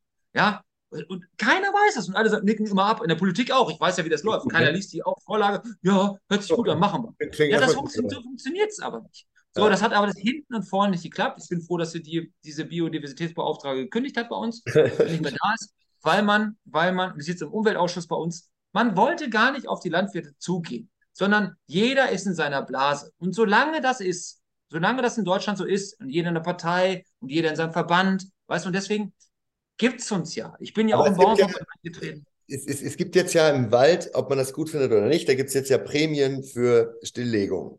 Also ob man das machen will, muss jeder selber wissen. Ich glaube, es, ist ein äh, zweischneidiges Schwert. Aber man könnte ja auch Landwirte dafür bezahlen, dass sie Erfolgsausweise vorlegen. Ja, also es ist sowieso alles wahnsinnig kompliziert, unglaublich bürokratisch. Warum soll die Gesellschaft nicht auch irgendwie Geld dafür bezahlen, wenn du da fabelhafte Blühstreifen anlegst oder wenn du plötzlich wieder äh, einen natürlichen Rebhuhnbesatz hast, der den Namen auch verdient. Ich bin natürlich für eine unbürokratische Lösung und für Anreize statt Verbote, aber das sind ja auch alles so Phrasen. Ich, ich finde schon, wenn man die Landwirte jahrzehntelang dafür bezahlt hat, und zwar sehr schlecht, dass sie billige Lebensmittel produzieren, ein beispielloses Höfesterben, eine krasse Konzentration der Betriebe, dann, dann, dann da muss man doch jetzt mal sagen, da müssen wir sie doch jetzt vernünftig dafür bezahlen, dass sie Biodiversität und Artenschutz gewährleisten, den ich übrigens nicht verwechseln will mit Klimaschutz. Das ist einfach was vollkommen anderes, auch wenn das im grünen Wahlprogramm immer getan wird, als nein, das ist das Gleiche, das ist sogar, sogar total widersprüchlich in vielen Teilen. Ja. ja, wir haben ja diesen Zielkonflikt hier gerade mit den Windrädern und dem NABU. Ja, das ist ja Umweltschutz und Artenschutz oder Klimaschutz. ja, absolut. Ja. Das verstehen die auch wieder nicht. Vermischen die auch immer alle. Aber nochmal, ich habe da vorhin das, das Beispiel mit Damantanke angesprochen, mit der in den 90er Jahren, weißt mhm. du, dieser Vertrauensverlust, mhm. der ist gar nicht mehr da. Mhm. Das heißt also, die Landwirte haben jetzt auch wirklich, und ich kann es echt verstehen, einfach zugemacht. Wir mhm. werden zugebombt mit, mhm. da, da, du verstehst das nicht mehr. Ich sitze hier im Büro, meine Frau, wie, wie Stunden, ich bin ja froh dankbar, dass die das macht, diesen Wahnsinn. Und man steigt nicht mehr durch. Mhm. Wir sind jetzt auch, ich sag mal, wir sind nicht die Dümmsten. Wir haben beide studiert und ich glaube, so halbwegs sind wir noch so fähig, dass wir mit dem Rechner umgehen können und sowas wir verstehen es selbst nicht mehr und da draußen sind Leute, die verstehen es nicht mehr. Die Landwirtschaftskammern verstehen nicht mehr, was aktuell Gesetzeslage ist. Das heißt, wir haben uns zugebombt und die Landwirte haben auch keinen Bock mehr, freiwillig schon mal gar nicht was zu machen. Das wird, wer von euch würde freiwillig das machen, sich jeden Tag verarschen lassen, für kein Geld der Welt, weißt du, und dann sagen, jetzt müsste aber. Und dann kommt aber, du hast eigentlich das Richtige gesagt, das ist ja ein gesellschaftlicher Auftrag, den wir hier wahrnehmen. Aber das ist genau das Gleiche mit dem Tierwohl. Mhm. Wir sollen mehr Tierwohl, wir sollen mehr Sozialstandards. Und im selben Moment ähm, wird, wird ein Label erschaffen von Özdemir mit neuem Tierwohl, womit er sich brüstet in der Tagesschau, dass wir zum Beispiel, nur als Beispiel, ähm, Ferkel nur noch unter Betäubung kastrieren dürfen. Was ja. ich für komplett richtig halte. Gut ja. so, das ist ja. Tierschutz. Es kann aber das Ferkel aus dem Ausland hierher kommen ohne Kastration betäubt sein, läuft unter äh, Tierwohl-Label. Wie, wie verarscht musst du dir noch vorkommen? Ja, da, da kenne die ich Grünen, tausende da die Grünen Beispiele. eben leider so realitätsfremd, weil sie halt ökonomische Zusammenhänge nicht verstehen und nicht wissen, dann wird es natürlich billiger, das im Ausland zu machen, weil ich ja den Betäubungsprozess nicht mehr habe. Bei, ho bei hohen Stückzahlen und niedrigen Stückkosten lohnen sich solche Transferprozesse dann. Und ökonomisch gesehen, und diese Leute machen das am Ende ja, um Geld damit zu verdienen, wird man dann sagen, komm, dann nehmen wir die Dinge aus Ungarn. Nicht Ja, betäuben. ist so. Das mal, ist, das ist bei Renate Künast, kennt ja auch noch der eine oder andere vor 20 Jahren, Käfighaltungverbot in Deutschland. Ja. Und alle applaudiert, oh, die Politik ist gut und die Grünen, die machen aber richtig was. Wir, haben, wir verkaufen die ganzen Käfige nach Osteuropa. Wo kommen die Eier her? Ach ja, auch aus Osteuropa. Hat super geklappt. ja, Weißt mega. du, es ist, Ja. es ist, und das ist, das ist, das ist total bescheuert, was hier läuft. Ja, die Ja? externalisieren immer alle Kosten und, und, und, und wollen ihre Erdbeerwelt irgendwie äh, äh, verstaatlichen. Und äh, Ja, ja. Es, es führt weder zu mehr Artenschutz noch zu mehr Klimaschutz. Ich glaube, wenn man einen ganz großen Bogen spannt, Deutschlands Chance wäre gewesen, ich fürchte, das ist schon vorbei, dass es als Technologievorreiter Wege aus so ein bisschen wie Herr Aiwanger das in Teilen da echt auch schon so vormacht, Wege aus der äh, Klimakrise aufzeigt, mit diesem grünen Wasserstoff und was es nicht alles gibt, die Kernfusion und, und Solar und Wind, aber miteinander konkurrieren. Ja, guck dir mal so ein, so ein Fritz Fahrenhold an. Ja. Ja, wenn Fritz Fahrenhold, ich, der hat mich mal zum Vortrag durfte ich bei ihm halten in Hamburg. Und ich habe mir seinen vorher angehört. Hm. Guck das mal an. Hm. Du, wir, wir dürfen ja noch nicht mal mehr, obwohl wir die Verkohlung, also die Stromerzeugung mit Kohle jetzt wieder anschmeißen, wir dürfen ja nicht mal die ge- genialste Filtertechnik verwenden, die wir selbst erfunden haben. Die, Die dürfen wir nicht verwenden. Ja. Ja, oder dann, dann haben wir Mini-Reaktoren, wo deutsche Forscher äh, in, in, was ist Ruanda, äh, nicht auf deutschem Gebiet forschen dürfen, gesetzlich verboten, sondern deutsche Forscher sind in Ruanda und forschen da jetzt.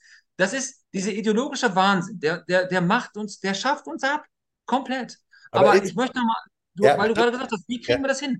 Diese, jeder muss das auf, auf lokaler Ebene selber machen. Und da geht es nur zusammen, indem man spricht. Ich, ich kann dir hier Beispiele sagen, wo wir das wunderbar, ich habe das im Kopf ausgemalt, als ich gesagt habe, ey, dann schaffen wir so ein Biodiversitätsverbundsnetz zu einem Gewässer hin und dann legen wir da kleine Streifen, dann haben wir Gräben und so. Dann legen wir es einfach still und sagen den Landwirten, wir machen das. Ich habe hier vorgeschlagen, wir haben einen Weserradweg, jeder Landwirt äh, begrünt diesen Re Weserradweg. Weißt du, überleg mal, wie genial das aussehen würde. Nein, das ist nicht gewollt. Ach nee, das ist so, so kompliziert mit der Beantragung. Der Landkreis, der, der verweigert sich da, und die untere Naturschutzbehörde, äh, auch komplett grün durchpeitscht. Kein Interesse. Kein Interesse. Aber was ich häufig auch höre, ist, dass der Wissensstand derjenigen Leute, die dort da inzwischen sitzen, auch nochmal dramatisch abgenommen hat. Also das ist eben häufig leider heute äh, dann irgendwie vier Semester, sechs Semester Bachelor für Umweltwissenschaften in Lüneburg. Die machen halt noch lange keinen Fachmann äh, für, eine vernünftige Baumschutzsatzung. Wenn ich das Wort schon höre, kriege ich richtig Kopfschmerzen. Aber es ist, ähm, ich glaube, mittlerweile ist, ist es bei diesen UNBs auch echt so, dass da, da ist zwar noch viel ideologischer äh, Zeigefinger, aber immer weniger Sachverstand. Verstanden. Ja, ich meine, das ist ja selbst bei uns in der Landwirtschaft so, als Ja. ich jetzt aus, in Baden-Württemberg beim Vortrag war, da waren junge Landwirtinnen von der Schule dann da. Die haben auch gesagt, bei uns total ideologisch verbrannter äh, Stoff, der da unterrichtet wird. Ähm, realitätsfern vom Allerfeinsten. Aber ja, ich, also ich weiß nicht, wie wir das hinkriegen. Ich glaube, Deutschland muss erstmal richtig, äh, richtig hart aufschlagen, bevor man dann irgendwann zur Realität zurückkommt und auch mal das Wichtigste sieht. Ja. Ähm, aber interessant wäre ein Ansatz, in dem man wirklich Gesetzesauflagen oder, oder Vorschriften ähm, lokaler sieht, statt, statt, ich hätte schon fast gesagt, global, bundesweit. Ja, weil das passt hinten und vorne nicht. Und ähm, Du musst eigentlich Klimaschutz, musst du global denken und Artenschutz lokal machen. Und, äh, Ja. und für lokale Regeln brauchst du, für, für lokale Lösungen brauchst du einfach Regelarmut. Und wir haben das Gegenteil im Moment. Ja. Äh, Und, und, und auf der anderen Seite sieht man ja, wie unsere Verwaltungsbürokratie sowieso stehend K.O. ist und im Moment kollabiert an ihren eigenen Vorschriften. Also neulich wollte ich ein Auto anmelden und dann haben die mir gesagt, ich habe drei Tage Zeit. Äh, allerdings das Problem war, dass die, warte mal, irgendeinen Grund hatte, das mir gar ich, die, es dauerte aber eine Woche um irgendwelche Papiere, die sie selber dafür ausdrucken wollten. Also es war, die konnten ihre eigenen Requirements gar nicht erfüllen. Ja. Und, äh, also die machen Vorschriften, ihre eigenen Vorschriften untergraben, um, oder wie hier, ich wollte einen Baum fällen und dann, ähm, ja, Baumschutzsatzung, schwierig, Gemeinde weiß nicht, Landkreis ist sich nicht sicher, ist es Wald, ist es kein Wald, rufen Sie mal die Landwirtschaftskammer an äh, und am Ende stehst du da und weißt jetzt nicht, äh, kostet mich das jetzt 10.000 Euro Strafe oder kann ich den morschen Baum, der beim Nachbarn aufs Grundstück hängt, einfach mal umsägen? Das ist alles aus der Praxis. Aber meine Stadtfreunde, die die Grünen ja gewählt haben, teilweise sogar Mitglied sind, die haben diese Probleme nicht. Weil die leben in einer Blase, in der die sind keine Landnutzer. Das ist ja auch genau bei der Energiewende, was ich kritisiere. Weißt du, du kannst immer schnell fordern, fordern, fordern, wenn ich irgendwo in, äh, am Prenzlauer Berg sitze oder so. Aber äh, die Leidtragenden sind wir auf, im ländlichen Raum. Ne? Also, bei Windenergie, bei, bei Freiflächen-PV, was für mich eine absolute Sünde ist, vom Allerfeinsten. Fand es ja auch witzig. Ich weiß nicht, ob du, ob du Marie Hoffmann kennst, ist auch eine Bloggerin bei uns. Der habe ich ja gerade einen Film gedreht. Aber Ach, du, ja, genau, super. Ja, Den ja. habe ich noch gar nicht gesehen. Und die saß ja mit Özdemir zusammen. Und, und Marie hat ihnen Özdemir dann auch mal genau diese Geschichten erzählt, was hier bei uns schiefläuft. Und Özdemir sagt dann da, er ist auch gegen Freiflächen-PV auf, ähm, auf Ackerfläche, äh, nur für Agro-PV. Aber, er, er aber ähm, das Wirtschaftsministerium, also Herr Habeck, ist dafür. Wo ich immer denke, weißt du, Ausreden sind wie Arschlöcher, hat jeder. Ne? Das ist also so lächerlich, sowas. Ähm, hast, er hat gesagt, er ist auch gegen Freiflächenphotovoltaik. Also Freiflächenphotovoltaik außer Agri-PV, das heißt also, wenn du dann gleich eine Kultur da anbauen kannst. Uns wird ja erzählt, oder den Medien wird ja oft erzählt, ja, da kannst du Weizen anbauen, all sowas. Also, das ist so weltfremd, ja, bei der Beschattung. Es gibt bestimmte Früchte, ähm, bei Hopfen, Aiwanger hat das in, äh, in Bayern mal vorgeführt, das ist genial, dass er sich da hochschlängeln kann und ein bisschen, bisschen Beschattung hat und so, dann wächst er sogar noch besser. Ja, aber das sind ja alles Nischenprodukte. Aber du hast ja Leute in der Politik, ich weiß nicht, ob du unsere Landwirtschaftsministerin hier in Niedersachsen kennst, Frau Staute, ne? die ja, Miriam. Ja. Mhm. Die Miriam sagt ja zu den Schweine, äh, ja, Schweinehaltern, also die Mastbetriebe, ja, ist nicht schlimm, dass ihr jetzt pleite gegangen seid. Das macht gar nichts. Wir haben eine super Chance für euch. Ihr könnt jetzt für uns Gras anbauen. Also in den Ställen. Hast du es mitgekriegt? Das sagt diese. Ist, das sind auch keine Märchen, die ich erzähle. Normalerweise würde mich ja jeder wegsperren, so vor 10, 20 Jahren, wenn ich sowas ja. sage, der spinnt. Ja. Aber das ist ja die Wahrheit. Ja. Die sagt ja, wir können Cannabis in den Schweineställen äh, anbauen. Für die, das für die Glasclubs, die jetzt eröffnet werden sollen, oder was? Ja, ich, was weiß ich, hör auf. Es ist unvorstellbar. Aber ich meine, guck mal hier im VW Autoland Nummer 1, da ist eine Autohasserin, die ist auf einmal dann äh, bei VW mit ähm, als, aber die, als Number Two. Aber die, die die wahrscheinlich 50 bis 100 K fürs Aufsichtsratsmandat nimmt sie gerne mit, oder? Klimaneutral. Nehmen sie auf jeden Fall gerne mit. Sie könnten sie ja spenden, ne? Oder äh, was weiß ich wo aufgeben. Oder es ist aber egal wo, es ist das Gleiche. Genau wie, äh, du nimm die Flüchtlingspolitik, weißt du? Die alle, die da stehen und klatschen, wir haben Platz, wir sind mehr, wir sind bunt und sowas äh, oder so ein Grönemeyer dann, ich, Grönemeyer, der wohnt ja eh in London. Also, der, weißt du, die können ja alle reden, wie sie wollen. Wie viele Flüchtlinge haben die denn aufgenommen? Wie viel Gelder steuern die denn bei? Wie ich, wir haben hier in meiner Stadt, machen wir, haben wir zwei Sporthallen wieder zugemacht. Meine ehemalige Schule wird gerade umgebaut und der nächste Schritt ist Container. Mhm. Aber das ist einfach so, ich, die können das alle fordern, aber die, die, die, die, die müssen den Leid, das Leid hier nicht ertragen. Ne? Ja, die tragen die Kosten nicht. Und äh, die, ich habe aber so ein bisschen den Eindruck, die nicht nur die Stimmung kippt, die Leute sind eigentlich auf der Suche nach einer Alternative. Und äh, diese Alternative für Deutschland, die AfD ist für viele Menschen, kann man äh, ja vielleicht auch froh sein, im Moment nicht die Alternative. Klar, 20 Prozent wollen die aus Protest wählen.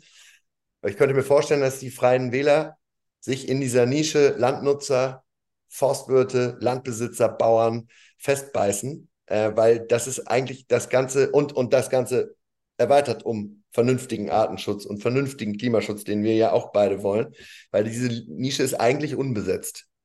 Also die, die, die Grünen schreiben irgendwelche Erdbeerweltknaben, Morgenblüten, Träume Wolken, aus Wolkenkuckucksheim in ihre Wahlprogramme. Ähm, das ist aber, hatte mit der Realität nichts zu tun, das sehen wir ja. Hm. Und ansonsten sehe ich eigentlich keine Partei, die sich wirklich ähm, um diese Belange kümmert und vor allem nicht aus der Praxis. Insofern finde ich das schon hochspannend, was ihr da macht.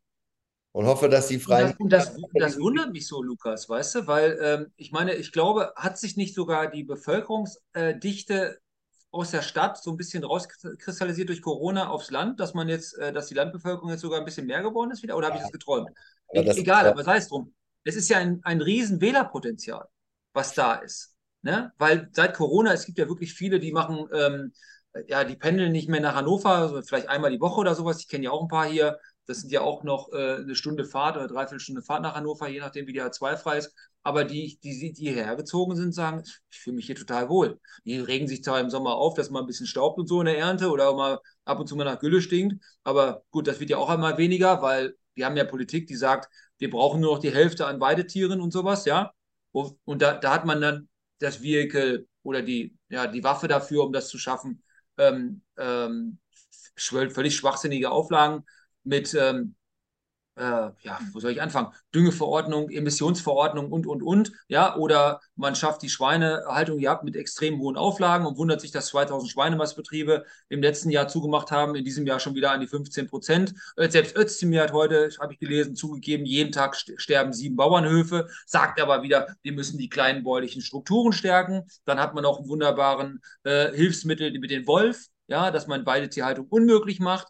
Also all diese all dieses Sammelsurium sorgt ja dafür, dass wir im ländlichen Raum ausbluten und auch die Wertschöpfung hier weg ist. Das ist ja auch so ein Punkt. Ne? Die Wertschöpfung im ländlichen Raum. Wir wundern uns, dass hier Kommunen immer ärmer werden und so. Ja, weil hier gar keiner mehr Steuern bezahlt bald. Wir sind ja als Landwirtschaft der größte Arbeitgeber. Also wir stellen die meisten Arbeitsplätze mit dem nachgelagerten Bereich. Und wie viele Firmen arbeiten bei uns auf dem Betrieb? Ja, wie viele Handwerker und sowas. Aber das ist ja dann alles nicht mehr da. Mhm. Und ich begreife es nicht, nur weil man jetzt sagt, ja, okay, die Milch ist aber dann irgendwie ein Cent günstiger und die Tomaten oder die, die, die Kartoffeln oder Spargel ist dann irgendwo, kommt dann aus Spanien, ja, ist dann halt mal ein Cent günstiger. Ich kann dir hier Beispiele erzählen, wie wir von dem fetten Oligopol, Aldi und Co. ausgebeutet werden, ja. Und wenn, hier geht es ja teilweise noch nicht mal um den Mindestlohn. Überleg mal bei uns, wir haben Familien, da arbeitet ja die gesamte Generation mit. Ja, und die arbeiten ja für umsonst dann auch. Die, wie oft ist das die Ehefrau umsonst arbeitet, die alten Teile arbeiten ja noch umsonst damit, sonst würde es gar nicht gehen. Ja. Ich kenne ja Landwirte, die schreiben sich ja selbst noch nicht mal eine eigene Rechnung und nehmen ihre Arbeitszeit nicht mehr damit bei.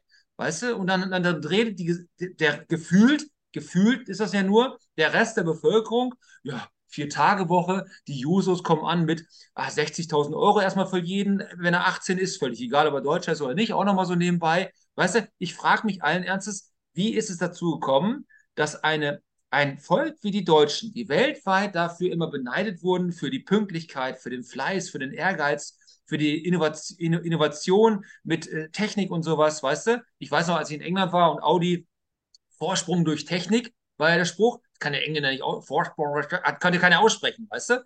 Aber die, die lachen uns ja inzwischen aus. Wenn die Energiepolitik, ich gucke viel BBC Sky News, da sagen die, die lachen sich da insgesamt ins, ins, ins Fäustchen, wenn um, es um die Energiepolitik geht. Wie wollen ja. die Deutschen das denn machen? Wie wollen die denn die viertgrößte Industrienation der Welt mit Wind und Solar äh, äh, befeuern? Weißt du? Wenn, wenn Ludwigshafen BASF so viel Strom verbraucht wie ganz Dänemark. Also das, ich weiß nicht, was da los ist, Lukas. Ich finde es vor allem faszinierend, dass wir da äh, einen Wirtschaftsminister haben, der ständig äh, uns die, äh, sein eigenes Versagen auf so blumige Weise als so eine Art unverrückbaren Sachzwang erklärt. Also jetzt, jetzt, kommt er mit seinem komischen Industriestrompreis, den hat er jetzt ja umgetauft, dann ist jetzt alles eine Brücke, ist ein Brückenstrompreis. Ähm, und jetzt ist ihm aufgefallen, dass das mit den AKWs irgendwie doof war, weil es, es ist ja doch, ist da, da doch ein Stromproblem, haben wir auch alle nicht gewusst. Es ist ganz witzig, es ist wie so ein, ja, wie so einem lernbehinderten, liebenswerten Kind dabei zuzugucken, wie, so, wie es irgendwie so seine ersten Gehversuche macht äh, in der, in der Grundschule oder so. Ist ein bisschen doof, weil es halt die viert oder jetzt ja sogar drittgrößte Volkswirtschaft der Welt. Wie das Jens ähm, in Japan, ja. Und äh, ich, ich muss sagen, ich habe, als diese Regierung angetreten ist, ich fand das nie cool. Ich war immer dagegen. Ich habe sogar noch gehofft, es wird dann so eine Jamaika-Kiste. Das ist natürlich total utopisch im Nachhinein, aber die Medien wollten ja diese Mega-Ampel. Dass das aber bedeuten würde, dass man dann jeden Tag, wenn man Nachrichten liest, Schmerzen hat, das war mir nicht klar. Das habe ich wirklich nicht gewusst. Und, ich äh, finde, es, es, ich zähle wirklich die, die Stunden. Die Frage ist nur, wir müssen ja wahrscheinlich mal langsam jetzt zum Schluss kommen. Was, ähm, was kann denn eine Alternative sein? Weil äh, es ist ja so kompliziert inzwischen. Wir haben jetzt im Bundestag, ich kann es kaum noch zählen, potenziell im nächsten Bundestag zwischen fünf und sieben Parteien. Da könnte noch Frau Wagen vielleicht kommen, dann, dann könnte noch die, die, die Linke könnte es ja vielleicht trotzdem irgendwie wieder schaffen über Überhangmandate, vielleicht auch nicht. Die SPD ist mittlerweile nur noch unwesentlich stärker. Das ist eigentlich eine der wenigen schönen politischen Entwicklungen, finde ich. Ich persönlich glaube übrigens auch, dass die Wagenknecht-Partei vor allem der SPD schaden wird, weil sie ja eigentlich die, die, die Arbeitnehmer, die, die Proletarier, die ehemaligen bedient. Ähm, die AfD, glaube ich, wird weniger in Mitleidenschaft. Das ist ein Wunschdenken der, der Medien, deswegen schreiben sie da auch so viel drüber. So, dann haben wir noch die FDP, die CDU, die CSU könnte sogar rausfliegen. Die Freien Wähler, da sieht es gar nicht so schlecht aus. Also es wird jetzt Weimaresk nur, dass wir noch mhm. nicht die Hyperinflation haben, wo ein Ei eine Milliarde Reichsmark kostet, das könnte ja dann aber noch, noch kommen. Ähm, was, was ist denn, um mal jetzt, du bist jetzt ja, du kandidierst ja auch, was wäre denn überhaupt eine gangbare, wir können auch auf Länderebene reden, wie du es lieber hast, Regierungskoalition inklusive denkbarer Minderheitsregierung? Herr Aiwanger hat ja gesagt, auch neulich, er würde auf keinen Fall mit der AfD koalieren, wobei so richtig überzeugt klang er eigentlich nicht auf Länderebene, I don't know, ich frage jetzt mal dich, ähm, worauf, worauf, können die Leute überhaupt hoffen, wenn wir jetzt schaffen, die Freien Wähler kriegen auf, in Niedersachsen 7% und im Bundestag 5 und kommen rein.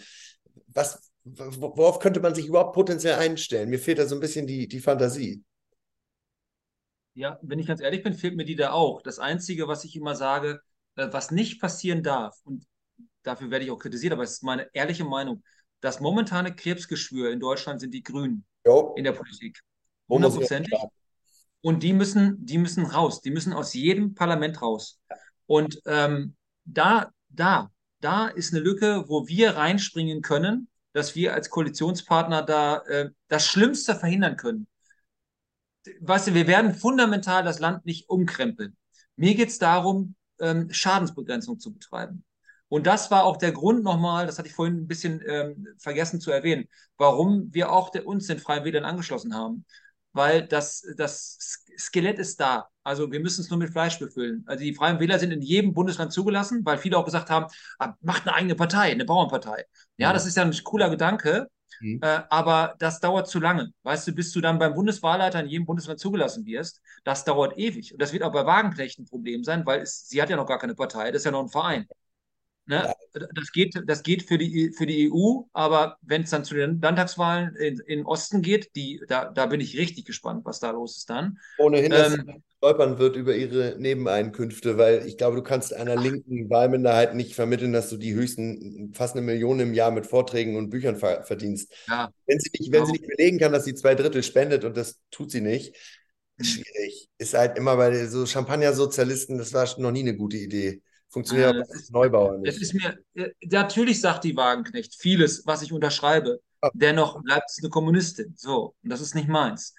Ich bin, äh, ich bin wirklich für eine soziale Marktwirtschaft, wobei ich glaube, dass wir gar keine soziale Marktwirtschaft mehr haben. Ich glaube eher, wir haben eine Marktwirtschaft. Das Soziale kommt mir zu kurz. Das ist, das ist ja das, was, der Punkt, was ich vorhin mit den Spediteuren angesprochen habe, aber auch wieder in Landwirtschaft. Äh, das mag ja für viele Bereiche noch nicht so sein. Aber äh, ich will ja auch diese soziale Marktwirtschaft. Aber wir werden unterwandert von Leuten, die äh, oder von Ländern, wo, wo Standards gelten, die wir als äh, strafbar ansehen würden. Ja. Ne? Ja. Und äh, das darf nicht sein. Ich bin, ich möchte keinen Protektionismus, ich möchte nur einen fairen Wettbewerb.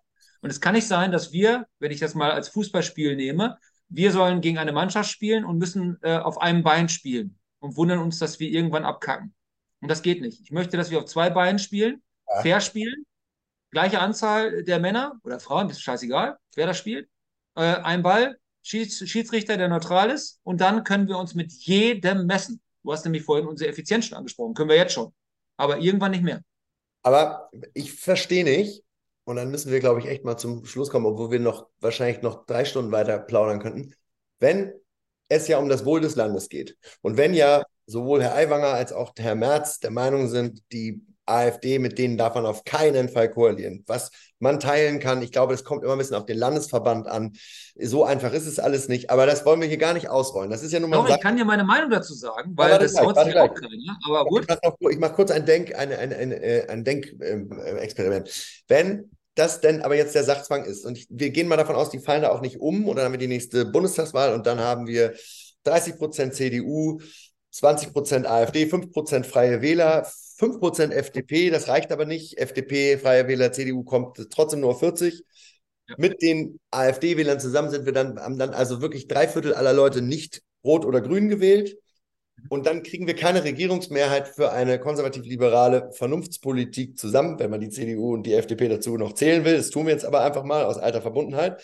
Dann, warum ist es dann zu viel verlangt als Wähler, dass ich wenigstens erwarte, dass sie dann eine Minderheitsregierung bilden. Und die AfD, die viel gescholtene, kann ja dann mal zeigen, aus welchem Holz sie geschnitzt ist. Dann können sie ja bei jeder Bundestagsentscheidung sagen, machen wir nicht, machen wir doch, finden wir gut, finden wir nicht. Dann müssen sie aus ihrem Protestpartei-Nimbus raus. Die, dieses, also die, diese Denkfigur, nochmal kurz, warum nicht eine Minderheitsregierung bilden von Konservativen und Liberalen unter Duldung einer AfD, mit der man nicht koalieren will, kann man verstehen oder auch nicht, ist jetzt hier nicht unsere Aufgabe. Aber dann könnte die AfD, dann müsste sich die AfD ja mal committen, wie man so auf Neudeutsch sagt. Also ich weiß nicht, wir führen ja eine Diskussion, das können aber auch nur Leute führen, die nicht wissen, was hier gerade los ist. Hm. Dieses Land ist, rauscht gerade komplett ab. Und das massive Problem, was ich sehe, ist nicht, dass wir uns um eine AfD kümmern müssen oder sonst irgendwas. Wir müssen Lösungsvorschläge präsentieren, die jeder versteht, die jeder folgt. Und ich habe keinen Bock mehr auf eine Brandmauerdiskussion oder ähnliches. Mhm. Ich fokussiere mich auf das, was ich für richtig halte. Und das sollte jeder Politiker auch tun. So, mhm. und dann, müsst, dann geht es doch in der Politik darum, das durchzubekommen, indem man Mehrheiten schafft. Kriegt man diese Mehrheit nicht hin, muss man sie anderweitig besorgen. Das ist nun mal die Demokratie. Alles andere ist, ist demokratiefeindlich. So, und es ist auch nicht meine Aufgabe, was mich auch immer so stört, zu sagen, die AfD ist ähm, nicht demokratisch. Das ist die Aufgabe des Bundeswahlleiters und des Bundesverfassungsgerichtes. Und darüber darf ich mir gar keine Gedanken machen. Es, nochmal, es ist den Menschen nicht klar, was hier gerade in diesem Land passiert. Wofür haben wir uns denn in den letzten Jahrzehnten den Arsch aufgerissen, indem wir das jetzt wieder gerade einreißen und keinerlei Zukunftsperspektive. Ich habe drei Kinder. Das, ich mache das hier, weil ich drei Kinder habe. Ich würde klarkommen mit meiner Frau. Aber jeder, der ansatzweise noch eine Zukunft hier sieht, der muss auch einen unbequemen Weg gehen. Und wenn das dann heißt, sich tolerieren zu lassen oder was auch immer, das ist mir scheißegal. Okay. Fair point. Ähm, das lassen wir mal so stehen. Ich möchte jetzt noch mit einem kleinen Abschlusszitat das hier äh, abbinden, wie Arne Spiegel sagen würde. Äh, harte Zeiten schaffen starke Männer. Starke Männer schaffen gute Zeiten. Gute Zeiten schaffen schwache Männer. Und schwache Männer schaffen harte Zeiten. Ich glaube, das ist wahrscheinlich ein bisschen, dieser Spruch ist, ist ja bekannt, aber das ist wahrscheinlich so ein bisschen die Erklärung für die sogenannte Gegenwart und ihre und unsere Verzagtheit. Es lief halt ziemlich lange, ziemlich gut. Und ähm, ja, dann kam leider die spätrömische Dekadenz, die Westerwelle schon so salbungsvoll angekündigt hat. Die erleben wir im Moment noch, aber es äh, wird etwas undekadenter und unruhiger und ungemütlicher. Insofern ist es zwar ein bisschen schade, dass wir das jetzt alle gemeinsam erleben werden, aber ich fürchte auch nicht zu vermeiden. Danke dir sehr für deine Zeit, für deinen unermüdlichen Einsatz. Bitte weiter so. Und ich trage mich ernsthaft mit einem Eintritt bei den Freien Wählern. Und mir ist das auch völlig egal, ob das als unlautere Wahlwerbung aufgefasst wird. Das ist mein gutes Recht und davon mache ich Gebrauch. Vielen ja, Dank. Ich danke dir, Lukas. Ich danke dir für dein Interesse und dass du auch mal solche Themen bei euch mit aufnimmst. Vielen, ja, unbedingt. Vielen Unbedingt.